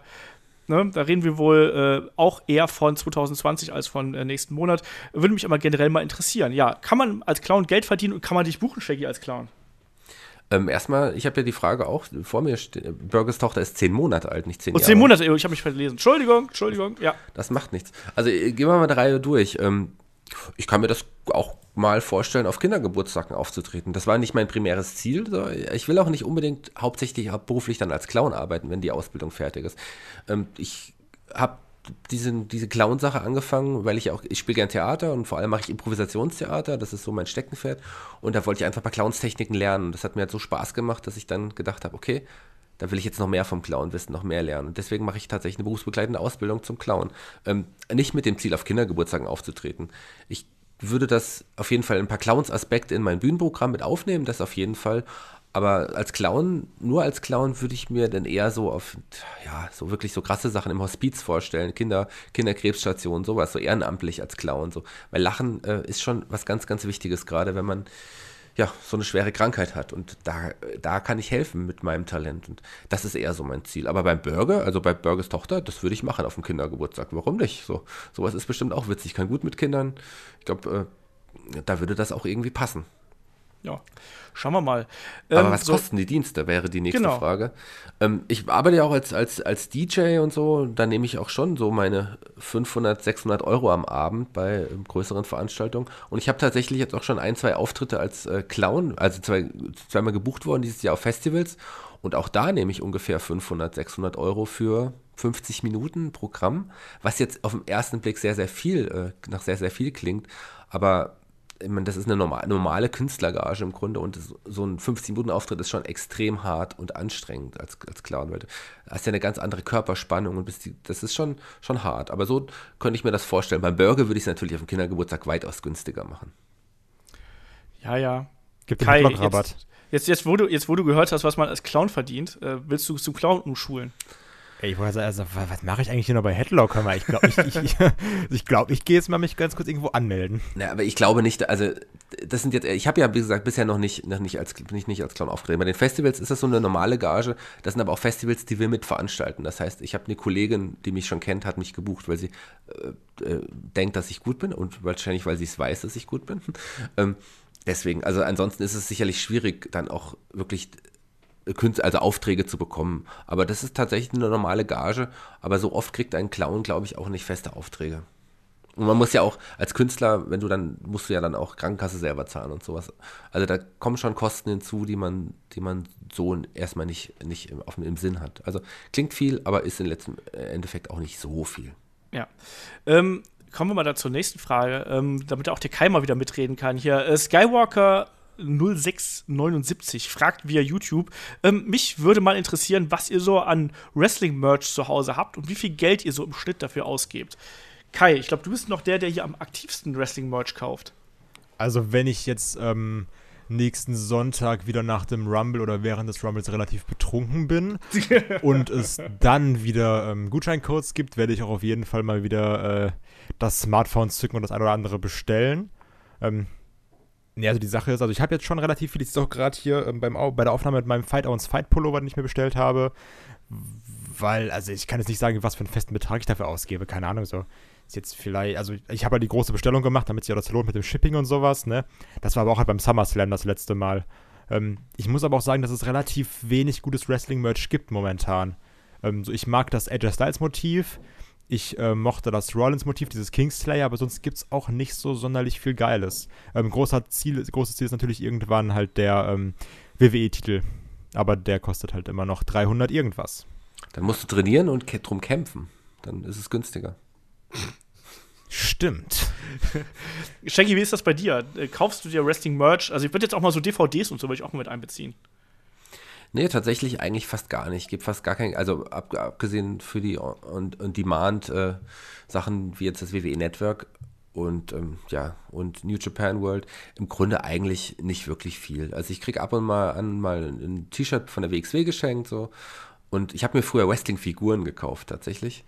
Das schon, aber ansonsten ah, ich weiß nicht, wirklich wenig. Also ich habe vielleicht höchstens zehn Wrestling DVDs zu Hause, mehr habe ich nicht dafür habe ich bestimmt ein paar hundert Figuren. So. ähm, und äh, ich habe aber auch so z- 15 Shirts oder so, aber die, für die ich fast selber nie was bezahlt, sondern immer ab und an mal eins geschenkt bekommen habe und so. Also ich gebe nicht sehr viel Geld für Wrestling-Merch aus, nein. Ja. Bei mir ist es so ähnlich. Also, ähm, ich habe relativ viele DVDs zu Hause. Also, was jetzt relativ sind, aber auch großteils ältere. Also, seitdem die ganzen On-Demand-Services raus sind, habe ich mir auch keine DVDs mehr geholt, weil ich gemerkt habe, so ich schaue DVDs eigentlich nur sehr, sehr selten. Ähm, ich habe es aber letztens zum Beispiel auch bei Twitter geschrieben, also meine alten ECW-Pay-Per-Views mit den Original-Themes noch, also wenn dann der Sandman mit Enter Sandman rauskommt und Rob Van Dam zu Walk von Pantera und so, die gebe ich auch nicht mehr her. Also da, die sind mir auch wertvoll und äh, die wird wahrscheinlich irgendwann jemand erben von mir, wenn ich mal nicht mehr, nicht mehr bin. Ähm, Mache ich, danke. und ähm, ansonsten, ich, kau ich kaufe mir hin und wieder mal was bei, bei WXW. Meistens, also die letzten Mal, Male waren es halt irgendwelche Hoodies oder so, also weil ich einfach ganz gern die ähm, etwas schlichteren WXW-Hoodies mag. Und genau aus dem Grund ähm, kaufe ich mir meistens auch keine großartigen anderen Merchandise-Sachen, weil ich meistens die Motive nicht mag. Ich finde, die sind sehr überladen und häufig auch einfach nicht so gemacht, dass du die auch mal so tragen kannst, ohne dass du halt aussiehst, entweder wieder voll Proll oder wie halt der Wrestling-Nerd. Und deswegen, ich mag einfach die Motive zum Großteil nicht. Deswegen, also ich kann mich jetzt kaum daran erinnern, weil ich das letzte Mal WWE-Merch gekauft hätte oder so. Also, Das ist immer das Witzige bei uns im Büro, weil es dann laufen da die Leute irgendwie mit irgendwelchen Anzugsschuhen rum und mit Hemden und sowas. Und dann kommt dann mal der Kai mit seinem AJ Styles und Seth Rollins T-Shirt. Das ist immer schön, einfach mal ein bisschen Flagge zeigen. Ich bin halt auch nicht so der Freund von Totenschädeln oder sonstigen ach, das ist Motiven. scheiße. Ne, also zum Beispiel, ich finde auch die Bullet Club Sachen, weil ich habe mich jetzt auch gefragt worden, ob ich Bullet Club Shirt oder sonst irgendwas habe. Ich habe so, nee. Also, Also- ich mag halt das Design, finde ich. ich. Ich hätte auch gerne mal irgendwie so ein Bullet Club Shirt, aber ähm, ich sehe es einfach nicht ein, egal was das ist. Ich zahle nicht 25 Euro für ein dummes T-Shirt. So, Ja. das ist dann halt meist irgendwie so von Fruit of the Loom oder irgendwas drauf gedruckt, Produktionskosten 1,50 Euro oder so. Und dann, äh, nee. Also was- ich habe ich hab, ich hab ein Bullet Club T-Shirt, um mich mal zu outen. Tatsächlich. Das ist geil.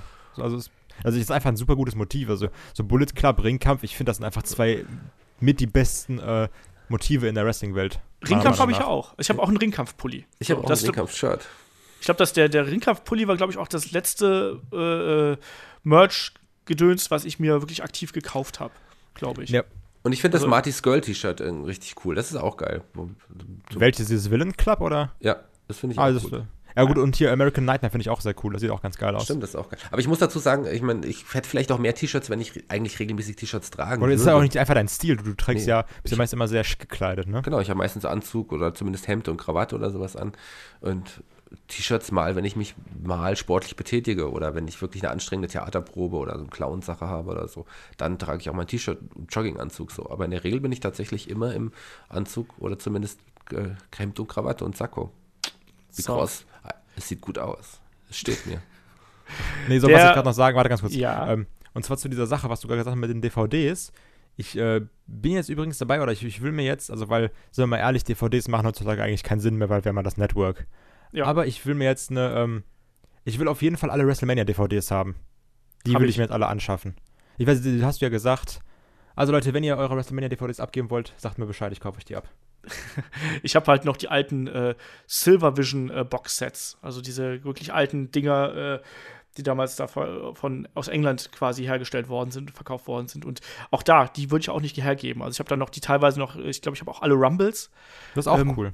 Also die, die, diese, die ganzen großen Pay-Per-Views habe ich behalten. Ich habe auch noch ein paar WXW-DVDs, aber auch da, seitdem ähm, die WXW halt auch da mit WXW Now irgendwie unterwegs ist und auch man kommt ja auch gar nicht mehr dazu, die Sachen noch zu gucken. Und auch da wieder, du musst ja dann auch wirklich aktiv sagen, so, ich schaue mir das jetzt an. Das heißt, ich muss dann zum Regal gehen, muss die DVD rausholen. Es ist ja auch alles DVD andere bequemer. Also, Ja, eben. ehrlich, und, ne? So, und ich muss mich gar nicht mehr von der Couch runterbewegen, um Wrestling zu schauen, sondern ich schalte einfach die App ein und ab die Post. Eben, oder so, du sagst mal, boah, jetzt bin ich irgendwie im Bett, guck was auf dem iPad oder sowas. So, Ja. da steckst du auch keine DVD rein. So.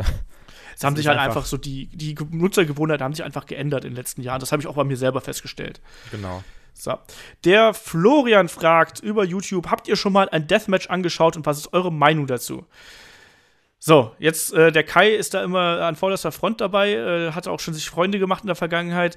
Kai, hast du schon mal ein Deathmatch angeschaut und was ist deine Meinung dazu? Ohne, dass ich piepen muss. Ich habe schon äh, mehrere angeschaut und finde die großteils scheiße. Also, so, weil, also mir gibt das nichts, klar, können wir Leute sagen, so, boah, das ist das Beste auf der Welt, das ist voll tiefgründig.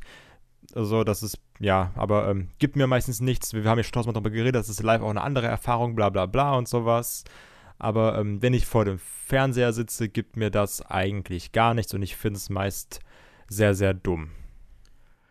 Shaggy. Na, ich habe natürlich auch schon Deathmatches gesehen, aber das ist auch mal irgendwie interessant anzuschauen, aber tatsächlich ist es nicht meins. Also ich bin dann eher irritiert, warum Menschen sowas machen. Und ich muss es nicht sehen und es ja, gefällt mir auch nicht. Ja, also ich war ja damals sogar äh, beim, äh, wie ist es, beim Tournament of Death Europe hier, was WXW und CCW damals gemacht haben. Einfach um mal, weil ich mal rausfinden wollte, wie so die Faszination ist, wenn man das selbst miterlebt. Und da muss ich halt sagen, das hat halt live schon irgendwie so eine, ich weiß es gar nicht, ich kann es nicht, hat- das verströmt auf jeden Fall die Atmosphäre, wo du sagst, so ja, das, wenn man damit umgehen kann, dann ist das schon interessant und das hat auch eine gewisse Faszination und das erzeugt Interesse und so. Aber so insgesamt habe ich dann auch irgendwann festgestellt, dass das Problem an vielen Deathmatches einfach so ist, dass da Gewalt ob der Gewalt passiert und dass keine Geschichte erzählt wird und dass du auch häufig hast, Wrestler hast, die nicht unbedingt wirklich gut im Ring sind und das versuchen zu kompensieren, indem sie halt ihrem Körper irgendwelche Scheiße antun. Und dann macht halt Wrestling für mich keinen Spaß mehr. Es gibt aber auch genauso gut Deathmatches, die ich sehr, äh, sehr mag, beziehungsweise die ich halt auch von der, von der Geschichte her interessant fand. Also ähm, Barb Wire geht hier in dieselbe Richtung wie ein Deathmatch. Also da zum Beispiel Yoshito Sasaki gegen Masada damals aus der WXW fand ich halt ziemlich cool. Habe ich auch in einem früheren Podcast schon mal gesagt.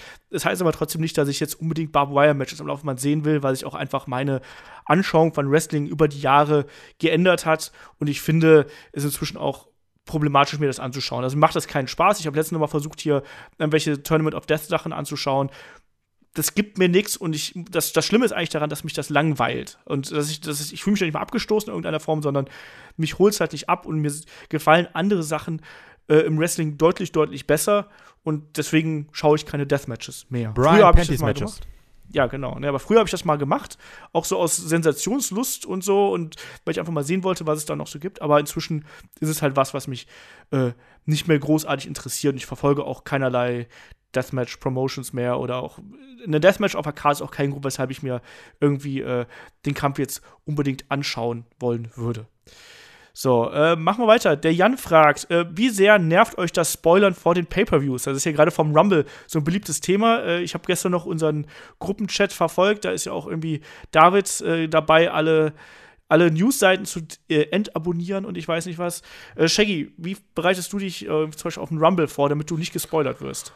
Ach, das nervt mich eigentlich gar nicht, das Spoilern vor, vor den Pay-Per-Views. Das gehört inzwischen auch dazu. Ich meine, die, die Gesellschaft ist inzwischen so gewachsen durch, die, durch das Internet, Social Media und so, dass es einfach, ja, man, man kann, kann muss sich einfach zurückhalten und gar nicht mehr ins Internet gehen. So, wenn man wirklich gar nicht gespoilert werden möchte. Aber es gehört einfach zum heutigen Leben. Es ist halt so. Was mich eher nervt, ist tatsächlich, wenn du ein Pay-Per-View gesehen hast also noch nicht gesehen hast und äh, dich nicht gespoilert werden willst und dann wirst du aber irgendwo gespoilert. Das finde ich viel nerviger, weil es muss ja auch nicht, nicht wirklich so passieren, wie es angekündigt ist oder wie, man es erwartet bei den Spoilern. Die äh, erweisen sich ja nicht immer als richtig. Also von daher, ich kann damit leben. Ich werde lieber aber nicht gern nach dem Pay-Per-View gespoilert. Ja, Kai, wie ist es bei dir? Ja, so ich sag mal jetzt so, so vor dem Pay-Per-View hast du es ja quasi selber in der Hand. Also du sagst ja entweder so, ich gehe auf Newsseiten oder ich lasse es bleiben. So, das ist ja so, wenn du jetzt auf irgendwie eine Newsseite gehst, musst du damit rechnen, dass du gespoilert wirst jetzt momentan. Ähm, das ist so ein bisschen, hast du also selber zu verantworten. Aber wenn dich jemand spoilert nach einem Pay-Per-View, so irgendwo, wo du halt nicht mit rechnest, zum Beispiel, wenn dich die Bildzeitung spoilert, dass Undertaker die Streak verliert, ähm, das ist scheiße. Und da kann man auch mal sagen, so ganz ehrlich, ist, ist keine coole Aktion so. Hätte ich bei euch auch nicht gemacht. Hätte ich auch nicht gesagt, dass Deutschland Weltmeister wird. Hätte ich auch nicht gespoilert. Ähm, das macht man nicht. Und ähm, jeder Mensch, der spoilert, gehört bestraft. Ja, also ich halte es da so wie Shaggy. Also ich versuche halt einfach, also klar nervt mich das, wenn ich irgendwie gespoilert werde. Andererseits, manchmal lässt sich halt nicht verhindern.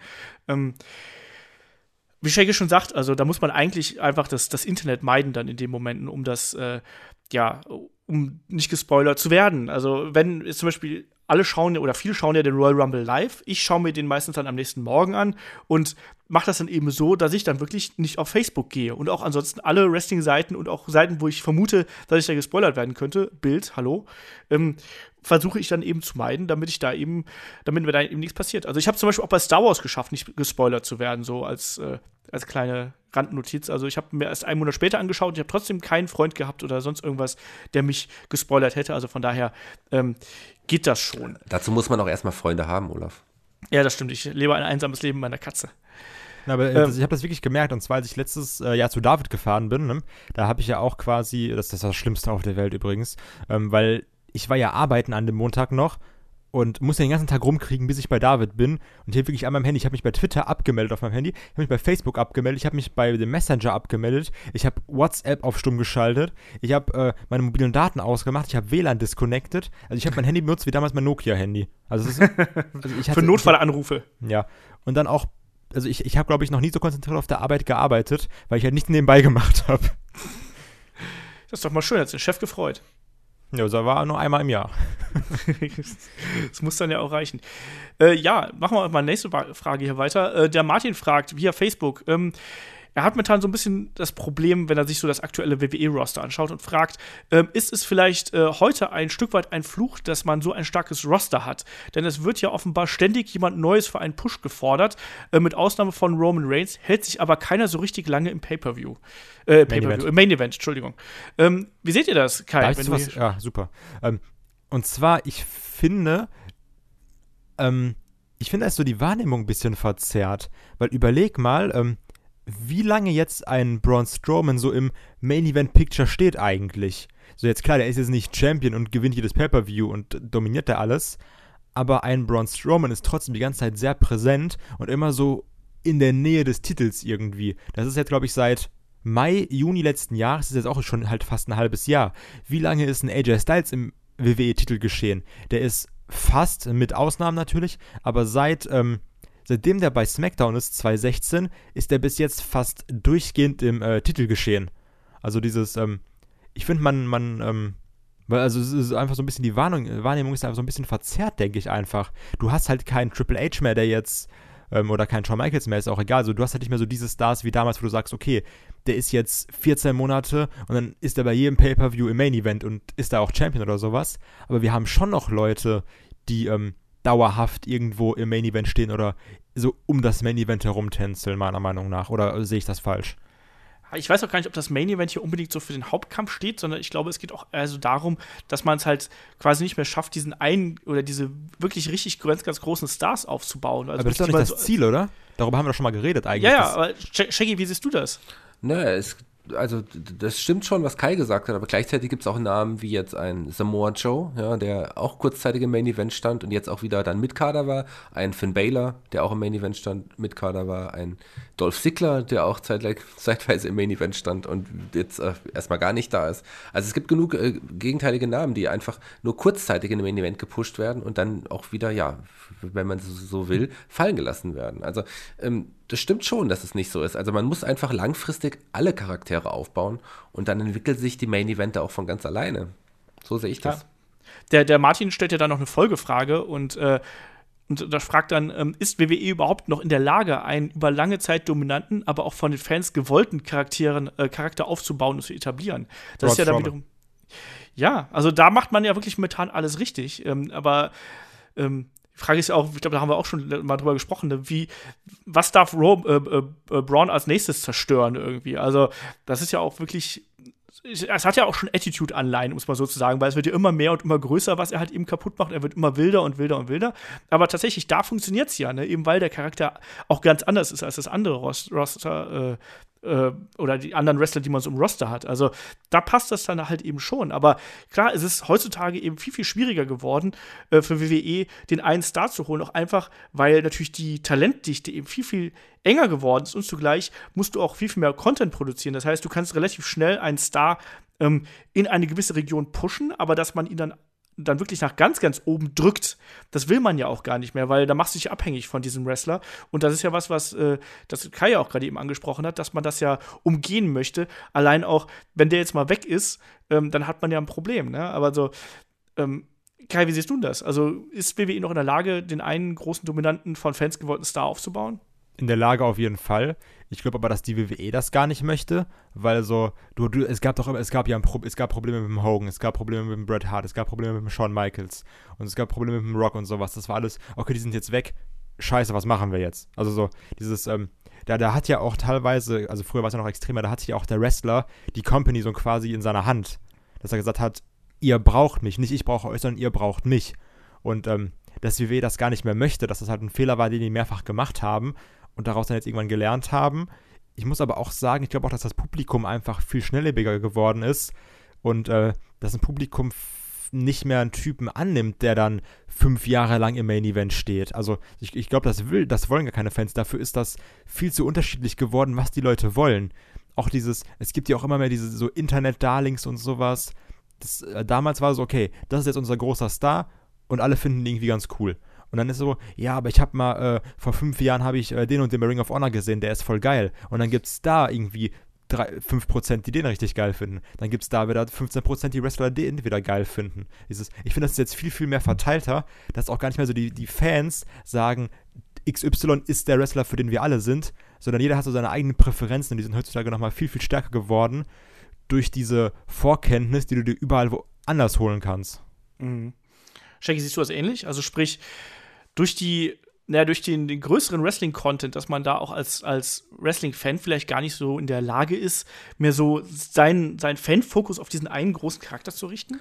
Ich weiß nicht, bei New Japan klappt das ja auch. Man hat da auch hier vier, fünf große Namen, die die Main-Eventer-Riege bilden. Und äh, es ist trotzdem sehr abwechslungsreich. Ich glaube, man braucht, also ich glaube, die WWE ist in der Lage, das natürlich zu machen. Das haben sie bei NXT ja auch schon, schon bewiesen, dass die Leute Charaktere gut aufbauen können und dort auch in, in den dortigen Main-Events zu festigen. Ähm, ob sie es nicht wollen, weiß ich nicht. Könnte, könnte eine Möglichkeit sein, so wie Kai es gesagt hat. Ich finde aber, sie müssten es machen. Also ich, ich, ich finde sowas zwingend notwendig, dass du wirklich ein paar glaubwürdige Main-Eventer hast, die jederzeit gegeneinander stellen kannst und äh, keiner dann Schaden erlangt. Dieses 50-50-Booking, das bringt es einfach nicht. Das bringt es auf Dauer überhaupt nicht. Ja, ne, das ist halt auch ein großes Problem.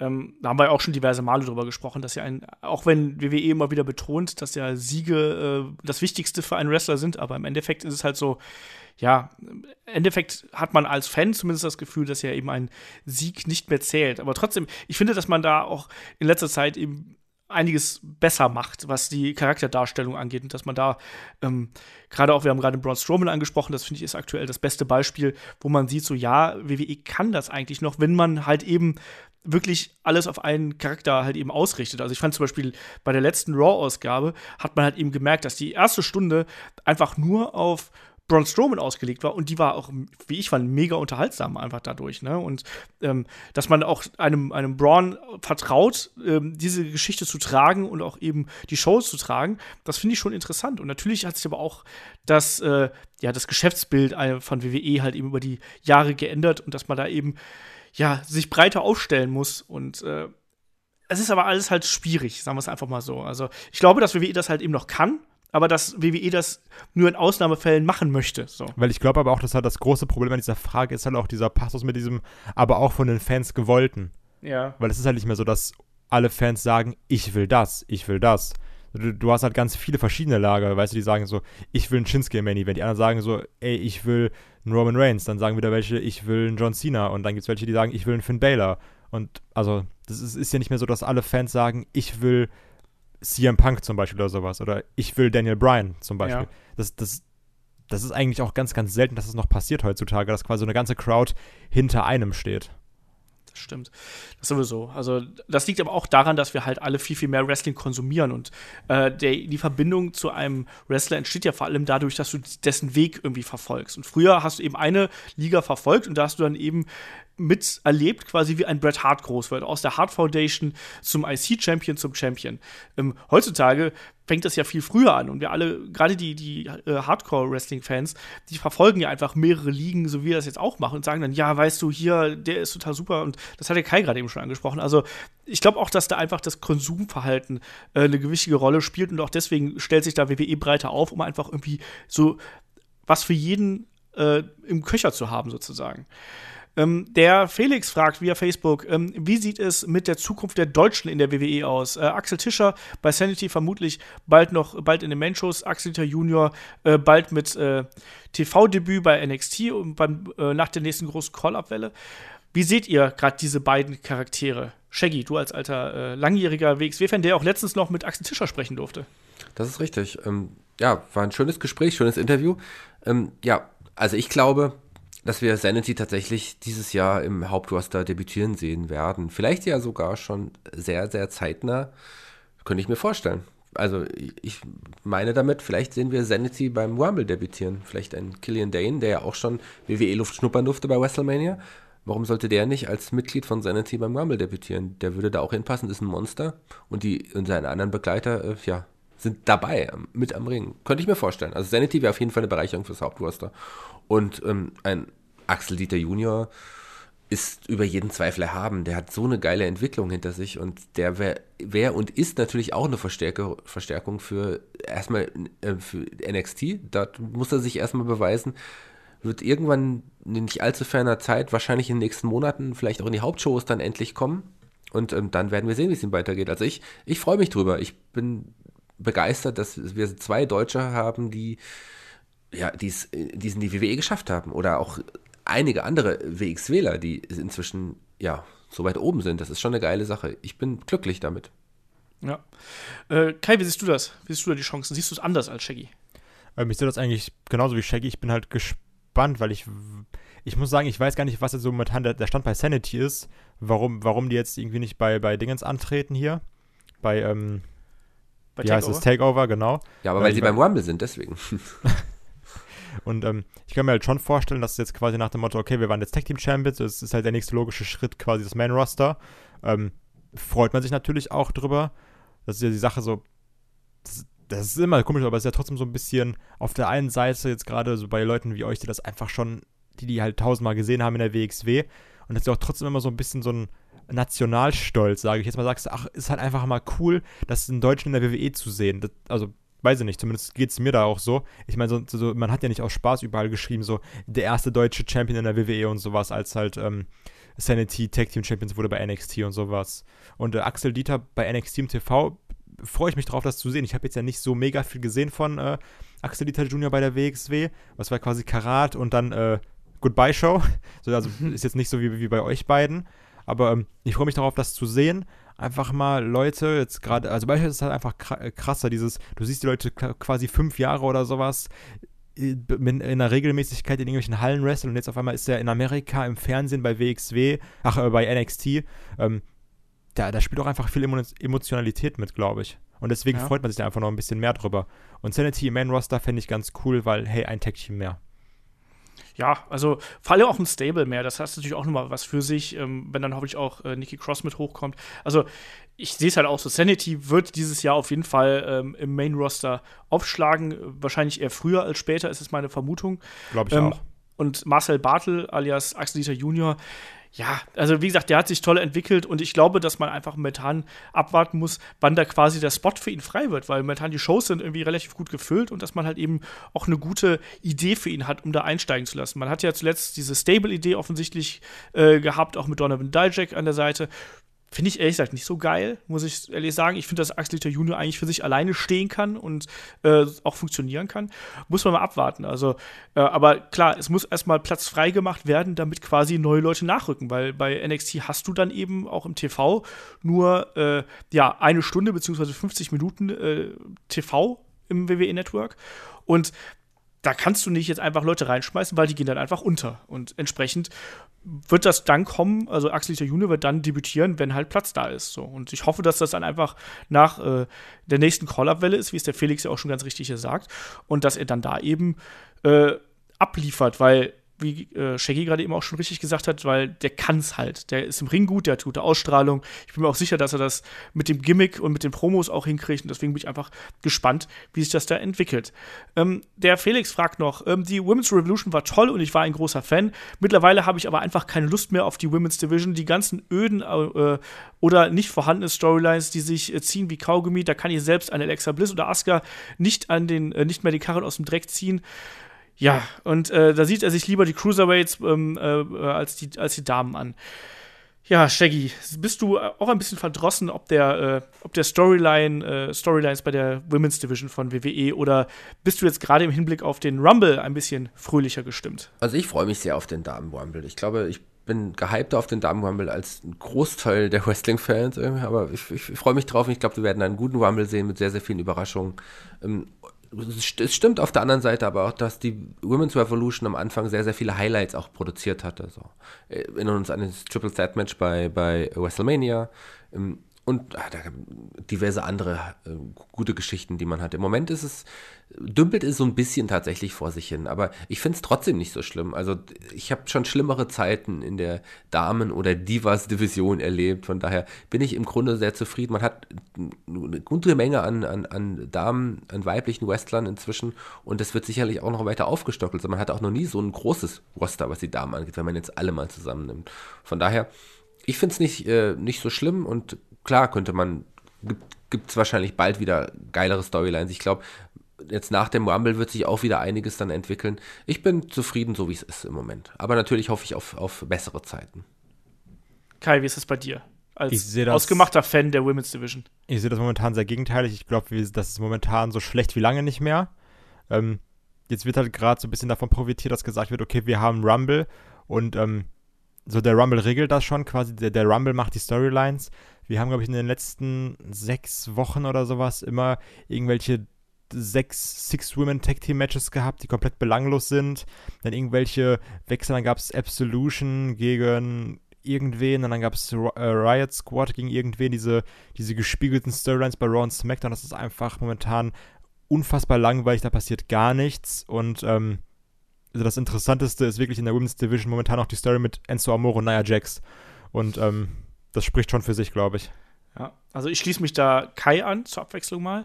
Ähm, Nein, ich finde es halt auch, ich finde auch die, die Damen-Division halt momentan äh, nicht gut und nicht unterhaltsam. Und gerade, das liegt nicht an den Damen per se. Das sind, das sind, das sind zum Großteil sehr talentierte Wrestlerinnen und es sind auch genug vorhanden, wie Shaggy auch schon richtig sagt. Das Problem ist halt eben, dass die keine Geschichten kriegen. Und das, das verhindert halt für mich, dass ich irgendwie emotional äh, in die Damen-Division in irgendeiner Form äh, investiert bin. Und ähm, mich holt das momentan nicht ab und wie äh, äh, Kai gerade eben schon richtig ganz richtig gesagt hat, also ich hatte auch das Problem damit, dass du ständig dieselben Matches hast. Das ist genauso wie the, bei The Bar und, und Jordan und äh, äh, Rollins oder und Ambrose, je nachdem. Das ist auch furchtbar, wenn du einfach alles, wenn sich das einfach alles wiederholt und du baust einfach nur die, die Matches von Woche zu Woche um. Also da fehlen die Geschichten. Also wie willst du denn auch deine Charaktere aufbauen, mit der sich die Leute identifizieren können? Das klappt momentan in der Damendivision überhaupt nicht. Und deswegen gebe ich dem, äh, dem äh, was, war es, der Felix? Genau, dem gebe ich Felix da vollkommen recht. Also ich finde auch, dass das ein Riesenproblem ist und finde auch, dass in anderen Shows deutlich bessere Geschichten erzählt werden. So, dann äh, machen wir weiter mit der Damendivision. Äh, der Daniel fragt mich via Facebook, ähm, wenn Asuka bei der äh, Mixed Match Challenge verliert, zählt das als Niederlage oder streicht WWE das einfach aus dem Kanon? Sprich, misst WWE damit zweierlei Maß? Also sagt man, Mixed Match Challenge ist was anderes als das hat die Hauptgeschichte. Wie glaubt ihr, wie glaubt, glaubt ihr, wird das laufen? Also, das ist ja auch relativ interessant für den, ähm, äh, für den Rumble. Das fragt mich auch äh, der, der oder die Mibi bei, äh, bei YouTube. Sagt mich auch, wenn Rumble jetzt, äh, wenn, wenn Rumble, wenn, wenn Asuka jetzt den Rumble verlieren sollte oder rausgeschmissen werden sollte, zählt das als Niederlage oder wie sortiert man das ein, Kai? Ich denke, dass man dann irgendwann sagt, Asuka ist äh, anbietend in Singles Competition. Und dann ist der Rest auch wieder egal. Also, das ist einfach so, du gibst halt dem Kind einen anderen Namen, dann ist gut. So, dann ist, das ist so wie der Longest Reigning WWE Champion, der Longest Reigning Heavyweight Champion, der Longest Reigning Universal Champion. So, du benennst es einfach um und dann ist es wieder egal. Und dann äh, fragt auch keiner mehr nach, glaube ich. Ja, also ich habe halt einfach mal die kühne These aufgestellt, dass die Mixed Match, Mixed Match Challenge, mein Gott, ähm, irgendwie nicht zu dem Hauptkanon gehört, weil ich finde, das ist ja auch eher so eine Charity-Gag-Aktion und so wie man jetzt ja rausgehört hat, haben das ja auch nicht besonders viele Leute geschaut in irgendeiner Form. Also von daher glaube ich, dass WWE das einfach unter Tisch fallen lassen wird und ein Rumble-Sieg oder eine Rumble-Niederlage, finde ich, zählt nicht als Teil einer Siegesserie. Also so, weil das ist einfach ein Match für sich und ähm, das zählt jetzt für mich nicht als, äh, als, als, als Niederlage, weil das ist einfach was ganz anderes. Äh, Shaggy, wie siehst du denn die Geschichte? Hm, erstmal, Mibi, ich glaube, das ist ein der Mibi. Ich kann mir nicht vorstellen, dass ihr auch weibliche Hörer haben, die Fragen stellen. Ansonsten könnt ihr mich gerne, wenn ihr, wenn ihr Damen seid, schreibt mich gerne an, at Shaggy Schwarz bei Twitter. Ähm, nee, also Aska ich, wie du es gesagt hast, also ich glaube, das Mix, die Mix Max Challenge ist auf jeden Fall ein anderes Universum. Das kann man nicht ins normale WWE-Universum integrieren. Das ist eine ganz eigene Sache mit eigenen Geschichten, die vielleicht aber auch mal in den Hauptshows angeteased werden, aber ansonsten sich eigentlich dort abspielen. Aber es ist Asuka, ja. Und sollte sie da verlieren, auch wenn sie nicht gepinnt wird, auch wenn The Miss gepinnt wird, würde, würde man das trotzdem als Niederlage sehen. So sehe ich das. Und genauso verhält sich das auch beim Royal Rumble. Ich glaube nicht, dass man Asuka in der Mixed Max Challenge oder im Rumble verlieren lässt. Das kann ich mir nicht vorstellen. Ganz einfach nicht. Und sollte es doch passieren, ist sie nicht mehr ungeschlagen. So. Ja, wir, werden, wir werden sehen. So, ich bin, ich, ich glaube halt, ich, für mich zählt halt das Rumble-Match nicht als. Äh, ja, aber vielleicht wird Asuka ja, ich, also ich habe immer noch die These, dass Asuka am Rumble gar nicht teilnimmt, sondern vielleicht am Rumble-Tag sich noch den Titel holt von Alexa Bliss. Oder halt den Rumble ja. gewinnt. Wir werden sehen. Ähm, der Volker fragt noch, jetzt geht es ein bisschen zu, äh, nochmal zu NXT. Ähm, welcher NXT-Star wird beim Rumble auftreten? Er kann sich vorstellen, dass äh, Black beim NXT Pay-Per-View verliert und beim Rumble debütiert. Glaubt ihr das? Glaubt ihr, wir haben gerade schon NXT angesprochen, äh, NXT, äh, Sanity angesprochen, ähm, die womöglich aufsteigen könnten, vielleicht schon beim Rumble. Ähm, wird es ähnlich wie, wie letztes Jahr mit äh, Ty Dillinger da wieder einen Überraschungsgast geben? Kai. Ich fände, das wäre zu früh für Alistair Black. Also, ich, meiner Meinung nach sollte er erstmal NXT-Champion werden, bevor er ins Main-Roster kommt. Das ist meine Meinung. Und ähm, so wirklich ein NXT-Star, der jetzt debütiert, also Sanity könnte ich mir wirklich vorstellen, wie Killian Dane oder sowas. Ähm, aber also so, so einen wirklichen Singles-Competitor fällt mir jetzt gerade zumindest keiner ein, weil ähm, also ein Adam Cole bleibt halt auch noch erstmal da. Da ist halt eine gute Fehde. Ein Johnny Gargano, also sowieso, da muss ja erst nochmal die, die Sache mit Champa geklärt werden und sowas. Jetzt so vom Singles, von der Singles-Competition her, könnte ich mir erstmal keinen vorstellen, um ehrlich zu sein. Oder vergesse ich, ich jemanden? Nee, ich, ich sehe es halt auch aktuell nicht. Also ich könnte mir da wirklich am ehesten noch Sanity in irgendeiner Form vorstellen. Das wäre halt für mich noch möglich. Ich sehe auch, dass ähm, ein Alistair Black nicht debütieren wird, allein ob der Match-Stipulation, die wir bei äh, NXT Takeover haben. Das wird ja ein, ein Hardcore-Match, mehr oder weniger. Und ich finde, das würde diesen Kampf entwerten, wenn er dann am nächsten Tag schon wieder äh, debütieren würde. Egal, was, wie der Kampf jetzt ablaufen wird. Aber ich finde, da sollte man dann die Härte des Kampfes die es hoffentlich gibt, dann unterstreichen. Äh, Shaggy, hast du noch jemand äh, auf deiner Liste abseits von Sanity? Ähm, ja, also ich könnte mir vielleicht vorstellen, dass man wenn man ihn bei, äh, gut, für ihn wäre es gut, wenn er noch ein bisschen bei NXT bleibt, aber im Moment hat er da auch keine richtige Story. Ich könnte mir den Velveteen Dream vorstellen, der wäre auf jeden Fall äh, eine Bereicherung, aber der ist noch sehr jung und müsste eigentlich noch ein bisschen bei NXT bleiben und lernen. Aber, aber wäre der eine Bereicherung? Für was? Das ist ein geiler Wester, ein guter Charakter. Und der im Main-Roster zu 0,0% ankommen wird, meiner Meinung nach. Ja, da hast du vollkommen recht. Es ist ja auch geht ja nicht darum, was wir denken, sondern was die WWE macht. So, der, der, der kam gut an bei seinem Kampf und ja, Vielleicht lässt man ihn auch nur diesen einen beim Rumble erstmal nur kämpfen, wie man es bei Ted Dillinger gemacht hat und lässt ihn später debütieren. Das kann ich mir auch vorstellen. Ich glaube jedenfalls nicht, dass Alistair Black äh, beim Rumble sein Debüt feiern wird. Ich wünsche es mir auch nicht. Tatsächlich würde ich mich freuen, wenn er am Tag nach WrestleMania sein Raw-Debüt geben wird. Da sind ganz viele europäische Fans vor Ort und das wäre eine geile Stimmung. So. Ja. Das denke ich auch. Ähm, der Volker fragt noch, welche Überraschungsteilnehmer für den Rumble könnt ihr euch vorstellen und welche wünscht ihr euch? Ich könnte mir das Debüt von Ricochet hier vorstellen. Auch eine Rückkehr von Jericho wäre denkbar. Ja, mal wieder Wünsche, Wünsche und äh, Tipps für den Rumble.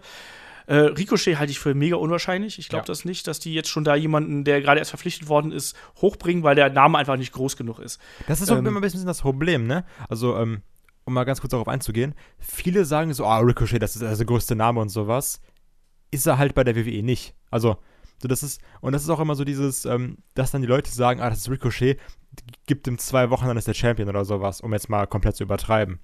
Aber, ähm, und also darüber regen sich dann auch immer die Leute auf, finde ich. So, ähm, du siehst dann, ah, okay, der Name aus den Indies kommt der halt in den Indies irgendwie ein großer Name ist oder so ein bekannter Name. Und dann sagt man direkt, ja, der, der kommt zum Rumble oder sowas. So, das wird halt keinen Sinn machen. So, du, du siehst ja schon allein, wie halt ein Ricochet angekündigt wurde. Mal so eben kurz auf der Facebook-Seite oder so, ja, hier Ricochet haben wir gesigned, fertig. Ja. Ja, äh, was glaubt ihr denn, was gibt's denn für Überraschungsteilnehmer? Shaggy. Ja, nochmal kurz zu Ricochet, bevor ich ein paar okay. mögliche Überraschungsteilnehmer äh, vielleicht nenne. Also ich glaube auch nicht, dass Ricochet der, der große Name ist, der, der beim Rumble debütieren müsste. Der würde da total untergehen. Beim AJ Styles, als er debütiert ist beim Rumble, war es ja schon was ganz anderes. Der war schon ein großer, großer Star, der es auch in, bei New Japan als World Champion geschafft und so weiter. Also das ist schon ein Riesenunterschied. Ricochet würde ich definitiv erstmal bei NXT einsetzen. Vielleicht muss er ja nicht so lange bleiben, aber er muss auf jeden Fall erstmal so den, den normalen NXT-Weg gehen. So. Ansonsten Jericho kann ich mir nicht vorstellen, dass er beim Rumble zurückkommt. Das, wozu also, auch? Absolut nicht, ja, wozu auch? So im Moment passt es auch im Moment nicht. Ähm, ja, aber ich weiß nicht, ob wir Debüts sehen werden. Vielleicht sehen wir Überraschungsrückkehrer wie ein Dean Ambrose. Vielleicht ist er doch schon fit. So, so Sachen kann man vielleicht erwarten. Das weiß ich nicht. Ansonsten lasse ich mich überraschen. Ja, ich bin auch über, äh, gespannt drauf, weil ich mir fallen jetzt auch aktuell keine wirklichen Überraschungsteilnehmer ein. Klar kannst du halt immer noch mal irgendwie da so die eine oder andere Legende mit irgendwie äh, reinschmeißen, die vielleicht noch ein bisschen was kann, aber Kai, fällt dir jemand spontan ein, den du da, äh, den du da sehen wollen würdest? CM Punk. Ähm, also sowieso. Also immer. Das, das sage ich immer. Es ist mir auch scheißegal, wer auf die Frage gestellt wird. Das werde ich auch bei unserer Preview wieder sagen. Ähm, ja, gut, ist jetzt ja die Sache. So, vielleicht sehen wir Daniel Bryan, weiß ich nicht jetzt bei äh, TNA oder Impact oder wie auch immer der Bums heißt, sind ja auch jetzt wieder äh, mehrere gro große Namen gegangen, ne? Vielleicht sind genau, wir Bobby Lashley wird gemunkelt und genau, so. Oder und, äh, Ethan EC3. Carter, genau. Wenn er so heißt. Heißt doch, ja doch. Also EC3, genau. Ähm, Ja. Wird ja auch wieder hier rumgemunkelt und sowas. Da wird auch wieder geguckt, wer wem bei Twitter folgt und sowas. Da ist ja wieder die, die InTouch ganz, ganz da dicht dran. Ähm, also kann ich mir sowas vorstellen, keine Ahnung, aber also Bobby Lashley, ist das ein, ist der Name groß genug, um ihn beim Rumble nochmal reinzuschmeißen? So, wird da die Crowd irgendwas sagen? Oder ist das dann eher so ein bisschen peinliche Stille und ein paar Leute sagen so, ey, cool, dass du da bist? Also ist halt Wie auch immer bei Bobby Lashley eigentlich. und das ist ja die Frage, so, der war halt immer, sah fantastisch aus natürlich, also hat auch Spaß gemacht, mir zumindest, hat auch einen geilen Spear gehabt, aber ähm, ist jetzt auch so die Sache, also der Vorteil ist, du bist du bist halt immer noch in Philadelphia, ne? Das ist ein großer Vorteil. Also Das ich muss ja jetzt mal die, die Lanze brechen für Bobby Lashley. Der hat sich unglaublich entwickelt. Der ist nicht, der ist im Ring besser geworden, der ist auch charismatischer geworden. Am Mike ist der auch viel besser geworden. Der wäre definitiv eine Bereicherung und auf dem Ja, aber, aber, aber weiß das halt die Crowd, die dann da sitzt und sagt so, boah, mega, jetzt ist halt ein Bobby Lashley da, oder sagen die, juckt mich nicht, so wie bei Nee, Shelton glaub- Benjamin. das sieht man ihm an, so, dass er schon echt gewachsen ist. Ich glaube, die, die, das wäre nicht der Riesenpop, aber das wäre schon ein Pop, wenn Bobby Lashley debütieren würde. Und auf den Kampf Lashley gegen, gegen ähm, Brock Lesnar würde ich mich sehr, sehr freuen in naher Zukunft. Also Lashley ist ein Name, den ich, den, den ich mir vorstellen könnte beim Rumble. Aber ich schmeiß nochmal einen Namen in den Raum, der möglicherweise unwahrscheinlich ist, aber der für einen Riesenpop sorgen würde. Besonders bei Kai. Was ist mit Rey Mysterio? Gab es ja auch, glaube ich, mal Gerüchte. Ne? Ich, also ich würde es auf jeden Fall cool finden. Ganz, das zähle ich aber so ein bisschen Richtung Legend, wie Olaf gesagt hat. Ähm, Ray wäre super. Also als einfach wäre wär ein schöner Moment. Auch halt Von, nach, genau, von One-Time-Only f- könnte ich damit leben. ja, also auch gerade nach diesem unfassbar schlimmen äh, Entrance bei 2014 war das, glaube ich. Ja. Wo Rey Mysterio ausgebuht wurde wie sonst was. Also vielleicht nicht als 30 den Ray oder sowas, sondern irgendwie so mittendrin. Ähm, das wäre cool. Da, da würde ich mich auf jeden Fall sehr darüber freuen. Ja, schauen wir mal. Ne? Ich meine, der Rumble ist halt immer Garantie dafür, äh, dass es Überraschungen gibt. Hoffentlich. Das haben wir uns in den letzten Jahren ja auch immer versprochen, aber da kam es dann irgendwie nicht. Ich bin mal gespannt. Also, es gibt natürlich immer viel Spekulation und äh, wir werden sehen, was da passiert. Ähm, der Volker fragt noch, ähm, machen noch ein paar äh, New Japan-Fragen hier, weil wir da auch noch viele gekriegt haben. Denkt ihr, o Kenny Omega wird noch eine Chance auf den IWGP Heavyweight Champion kriegen und ihn auch gewinnen? Ja. Klar, warum nicht? Ja. Shaggy? Ja, wird er, wird er sicherlich. Aber ich weiß nicht, ob er, er, er der Richtige ist, der Okada dann entthronen sollte. Ähm, aber Omega wird sicherlich noch ein paar Jahre bei, bei New Japan bleiben und wird auch in dem Zuge dessen auch sich irgendwann den, den Titel holen. Ja, das gehe ich auch davon aus. Ähm, Dr. WWE fragt via YouTube: äh, Für mich ist Kenny Omega momentan der beste Wrestler der Welt. Ähm, davon kann jeder halten, was er möchte. Meine Frage: Mit welchem Wrestler der Vergangenheit würdet ihr ihn vergleichen? Das finde ich eine ganz schwierige Ich Frage. auch, das ist immer ganz schlimm so, oh, das ist der frühere Shawn Michaels und sowas. ja, also, ich habe da, ich, ich, ich, äh, vielleicht, ich, ich habe Jericho im Kopf so ein bisschen. Ich, Aber- ich, ich muss immer an Brian Pillman so ein bisschen denken. Ja, das auch. Von den Haaren? Haaren, glaube ich. Wollte ich gerade sagen. Also ich tue mich ja ganz schwer. Vom Kampfstil her ist er natürlich deutlich innovativer äh, und anders, als das alle anderen Wrestler vor ihm gewesen sind. Deswegen ist er auch so faszinierend eigentlich. Ne? Aber ich glaube, Jericho, Shawn Michaels vielleicht. Kai, fällt dir irgendwie da so? Mm, Nee, eher, also mir, mir fällt kein Vergleich ein, aber ich sehe das auch eher als was Gutes, wenn, wenn einem kein Vergleich einfällt. Das zeigt ja, dass ein Kenny Omega irgendwie insofern einzigartig ist. Ja, und vor allem, welcher Wrestler sagt auch, er möchte so sein wie äh, X anderer Wrestler XY. Das hat ja Deswegen. Chris Jericho damals gemacht mit Shawn Michaels. Und da hat man ja auch gedacht, so, äh, nee, erst, Wrestler werden ja eigentlich dadurch erst richtig interessant, wenn sie halt eben sie selbst sind oder halt eben ihren eigenen Twist für den Charakter finden. Ne? Genau. Ich tue mich, da, tu mich da auch schwer mit. Ähm, Dr. WWE fragt auch noch: ähm, Glaubt ihr an AJ Styles versus Shinsuke Nakamura bei WrestleMania? Wie würdet ihr die Fehde aufziehen? Für mich ähm, war das Match bei Wrestle Kingdom 10 eines, welches knapp die fünf Sterne verpasst hat. Und glaubt ihr, dass sowas passieren könnte oder bremst der WWE-Stil die beiden? So, das sind gleich drei Fragen auf einmal. Also, äh, findet dieser Kampf statt? Wie würde man die Fehde aufziehen und können die beiden noch mal so ein hartes Match abziehen? Shaggy, wie siehst du das? Also ich hoffe, dass der Kampf stattfinden wird bei WrestleMania. Das würde mich sehr, sehr freuen. Ähm, die Fehde, ja, ich glaube, die wird auch auf äh, die, die Geschichte der beiden irgendwie gemünzt werden und aufgebaut. Die beiden kennen sich und ähm, schon lange kennen sich aus Japan. Ich glaube, das wird auch Teil der Fehde sein. Und ich glaube nicht, dass der, die WWE beiden sagt, so, ihr bei WrestleMania gebt ihr nicht 100%, sondern gebt diesmal nur 80. Wenn die bei einer Hausshow gegeneinander antreten, okay. So, aber bei WrestleMania werden die schon versuchen, so das Nonplusultra ihres momentan aktuellen Standes rauszuholen. Das, ja. Anders kann ich es mir nicht vorstellen. Das wäre ja auch ein bisschen albern. Das ist so, als wenn du, als wenn du dann zu den, als wenn irgendwie Jogi Löw zu seinen Jungs sagen würde, so jetzt, also hier im, im äh, Aufwärmspiel gegen, keine Ahnung, hinter Tupfingen, da äh, gibt er bitte nur 30 Prozent, ja, und dann aber auch hier im Finale gegen Brasilien, ja, da bitte vielleicht so 40, ne? Also maximal. Also ich finde das halt auch so. Das ist halt wieder das typische so, ja, WWE-Stil und so, aber sorry, bei WrestleMania werden die beiden doch abliefern. Und äh, um die Frage ganz kurz aufzuklären, ich denke, wir sehen diesen Kampf bei WrestleMania und ich würde es einfach mit einem Rumble-Sieg äh, aufziehen und dann halt eben, wie Shaggy gerade schon gesagt hat, ganz viel aus der Vergangenheit, erstmal Respektsbekundung, bla bla, und dann irgendwann steigen halt so die äh, Animositäten der beiden und dann ist die, die Feder heiß. Aber so. es wird nicht der letzte Kampf bei WrestleMania sein. Ich finde das, ich, ich find das ganz schwierig, weil ich habe da letztens noch ganz lange mit meiner Freundin darüber diskutiert, ähm, ob, also wie das ist, wenn Shinsuke Nakamura den Rumble gewinnt, weil das Problem ist, dass es ist halt die WWE, ne? Und in der WWE ist ja halt viel mit Promo und Story aufbauen und sowas. Und wir halt, wir alle wissen, dass die Promos von einem Shinsuke Nakamura eher so mäßig sind. Und dann hast du halt auch irgendeine super witzige Crowd, die halt bei jedem Wort What chantet. Dann hast du noch so einen anderen Typen, der sagt, ey Shinsuke, hab mal auf jeden Fall einen Mundschutz drin, wenn du eine Promo hältst, damit wir dich einfach noch zweimal besser verstehen. Ähm, also ich, ich weiß halt nicht, wie dieser Aufbau ist. Also wir haben halt ganz viel von diesen kleinen, ganz geilen Momenten, wenn einfach mal so der, also zum Beispiel dieses, dieses, Gegenüber, dieses Gegenüberstehen bei dem Money in the Bank Match war das, glaube ich. Oder wenn halt ein Shinsuke mal den äh, WWE-Titel too sweetet. Aber ähm, ich will das unbedingt sehen, unbedingt bei WrestleMania. Aber ich, ich weiß nicht, wie man den Aufbau dahin ma insofern macht, weil so die letzten AJ Styles Promos haben jetzt auch nicht so super gefallen. Und ähm, keine Ahnung, kann Shinsuke Nakamura Promos halten? Also so, ich würde jetzt sagen, nein. Um, also um jetzt mal ganz sehen. zu übertreiben. Ja, wir werden mal sehen, wie, das, wie sich das entwickelt. Ich meine, zwischen so Stars reicht vielleicht auch manchmal einfach äh, eine Geste, ein Blick oder sonst irgendwas. Ich glaube, dass die Leute halt Aber heiß nicht zwei Monate Match. lang. Ja, schauen wir mal. Schauen wir also, mal. Schauen wir mal. So, ich finde, ich finde nicht, dass, dass, dass äh, die, die, ähm, die Interviews mit, mit ähm, Shinsuke mäßig sind und, und seine Promo, ich finde das irgendwie cool. Ich, ich mag das, wenn er irgendwie ein Interview gibt oder wenn er Promos hält. Ich finde es total gut. Ich verstehe aber, also jetzt, also ich verstehe einfach ganz viel nicht, was er sagt. So, es, es liegt, also klar, so Betonung ist halt nicht so on point, aber das ist ja kein Problem. Das Problem ist aber auch einfach, dass dazu halt noch dieser Mundschutz kommt, der das halt noch undeutlicher. Also, ich verstehe einfach wirklich viel nicht. Jetzt ohne Spaß bei dieser letzten Sache bei SmackDown. Ich habe nur Royal Rumble verstanden. Also und mehr halt nicht. Gesagt. Aber es passt ja auch zu seinem, zu seinem Namen, zu seinem Beinamen. The Autist, äh, Shinsuke Nakamura. Nee, aber wow, im Ernst. Ernsthaft? okay.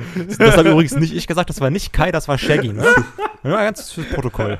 Nein, ich mag aber trotzdem. Ich finde, er hat eine besondere Art, einfach auch Promos zu geben. Und das finde ich irgendwie schon unterhaltsam. aber es anderes. kommt halt nicht an. Das ist so dieses Problem. Ah, ich weiß nicht. Es, Bei mir kommt es nix, ich weiß nicht. Es connectet halt nicht mit der Crowd in der Halle. Und das ist einfach ein großes Problem. So, das, das kannst du ja nicht wegdiskutieren. Das ist einfach Fakt, dass es nicht ankommt. Ja.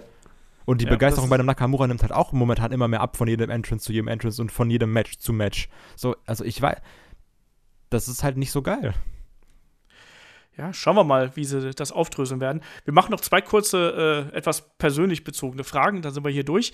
Ähm, und zwar, der Andreas fragt noch, ähm, wie bereitet ihr euch auf Personality-Sendungen vor? Also wir uns. Schaut ihr noch mal ganz viele alte Matches der entsprechenden Wrestler, lest ihr Sachen nach oder habt ihr das alles im Kopf? Das fände ich krass. Shaggy, wie bereitest du dich auf Personality-Sendungen vor? Außer, dass du mein Handout liest. Oh, außer. Oh, dann muss ich jetzt. Nein, ich lese tatsächlich ein bisschen was über die Wrestler ähm, ich habe mal versucht, mir dann auch Kämpfe noch vorher anzuschauen, aber das schaffe ich einfach zeitlich nicht. Das habe ich einfach nicht geschafft. Ich äh, google ein bisschen was über die Wrestler, lese Olafs Handout und der Rest kommt aus meinem Kopf. Kai, wie ist das bei dir? Du bist ja nicht so oft bei Personality-Sendungen dabei, äh, einfach weil du auch gerade was die älteren Sachen angeht, natürlich nicht so 100% firm bist. Genau, das ist die Antwort. also, ich bin einfach selten dabei, weil das nicht meine Stärke ist. Ne? Also ich, ja. ich, ich weiß halt nicht, was irgendwie ein Edge vor 500 Jahren gemacht hat oder sowas. Da lasse ich dann doch lieber den äh, alten Herren den Vortritt.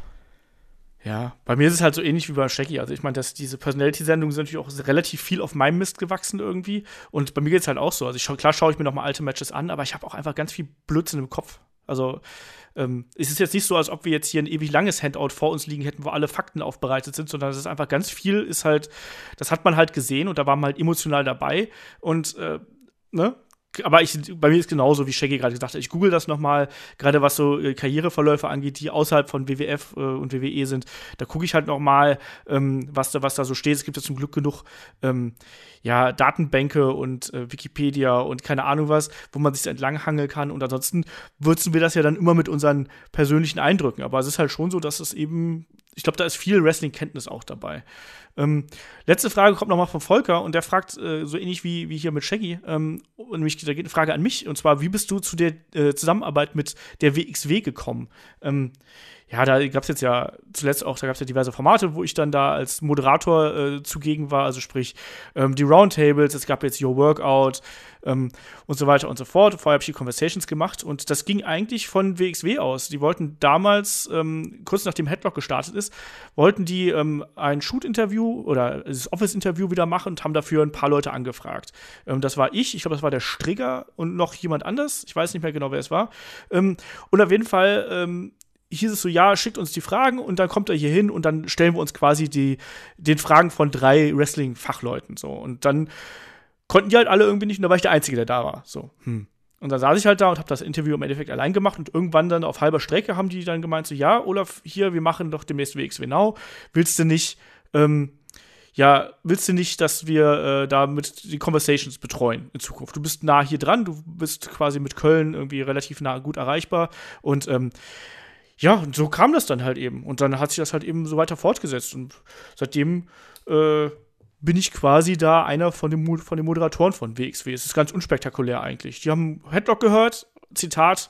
Ich habe gefragt, so, warum, warum denn ausgerechnet ich und äh, was hat denn Headlock damit zu tun? Dann haben sie gesagt, ja, äh, du bist nicht ganz so scheiße wie manch andere. Und deswegen mache ich das da. Und das ist das Ende, Ende vom Lied, mehr oder weniger. Und äh, ja. Gut, damit würde ich sagen, sind wir erstmal durch hier mit den Fragen. Wir haben immer noch jede Menge Fragen übrig, also obwohl wir jetzt schon viele Fragen hier äh, heute beantwortet haben. Die werden wir dann auch in der Preview einfach mit reinnehmen, weil ansonsten laufen noch viel, viel mehr Fragen auf. Gerade jetzt zur Rumble-Phase gibt es natürlich da ähm, etlichen Gesprächsbedarf. Ähm, hier nochmal der Verweis, also wenn ihr uns Fragen stellen möchtet, äh, fragen.headlock.de, Facebook, Twitter, YouTube, Instagram, wo auch immer, könnt ihr uns erreichen. Und ähm, auch nochmal hier der Hinweis an der Stelle, ne? also wenn euch das hier gefallen hat, dann bitte erstmal bewerten, natürlich auf iTunes und oder Facebook. Ähm, und natürlich auch unterstützt uns auch gerne bei Patreon. Also äh, wir haben da momentan relativ, oder was heißt relativ, wir haben echt viele Formate und auch Specials am Start. Also jetzt nächste Woche gibt es unter anderem die Special Review zu äh, dem 25-jährigen Jubiläum von Raw. Da ist der gute Kai auch wieder dabei. Klar. Klar. Ähm, und ähm, dann haben wir natürlich auch noch ähm, das Own Heart Special mit Shaggy und mir, was da nächste Woche ansteht. Ähm, das, glaube ich, auch sehr, sehr hörenswert geworden ist und eben auch äh, äh sehr, sehr emotional dann zum, zum Ende hin gerade. Also und das da diesjährige Match der Woche. Genau, und natürlich die Matches der Woche. Ja, haben wir natürlich auch noch mit, äh, ähm, was, was hatten wir? Das aktuelle war. Äh, Lesnar gegen Rock, aktuell. oder?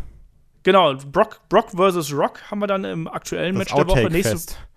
Genau, und die Outtakes, ja, da äh, könnt ihr euch noch auf äh, äh, lustige, ja, lustige drei, vier Minuten am Ende des Podcasts freuen, die ich hinterher hinten dran geschnitten habe. Ähm, und nächste Woche natürlich dann auch den ähm, Royal Rumble 92 nochmal im Match of the Week. Also wir haben da genug Sachen am Start und das lohnt sich auf jeden Fall, da nochmal vorbeizuschauen. Und äh, damit würde ich sagen, äh, sind wir dann auch durch mit dieser Ausgabe von Headlock, dem Pro Wrestling Podcast. Ich sag, wie gehabt, äh, Dankeschön an äh, Shaggy und Kai für äh, wieder mal launige zwei Stunden hier. Ja, und damit würde ich sagen, äh, wir hören uns nächste Woche wieder. Dann, wenn ihr nicht gerade bei Patreon unterwegs seid, dann äh, mit der Preview zu NXT Takeover und dem Royal Rumble. Und dann eben ab nächsten Wochenende startet dann die Berichterstattung zum Rumble. Erst mit NXT Takeover in der Review und dann eben dann am äh, Anfang der kommenden Woche dann eben der Re Review zum Royal Rumble selber. Ich würde sagen, ja, äh, bleibt dabei, weil bei Headlock passiert momentan einiges und äh, wir freuen uns einfach, wenn ihr uns da Feedback schickt und wenn ihr uns unterstützt. Und damit würde ich sagen, bis nächste Woche. Mach's gut, bis dahin. Tschüss. Ciao. Tschüss.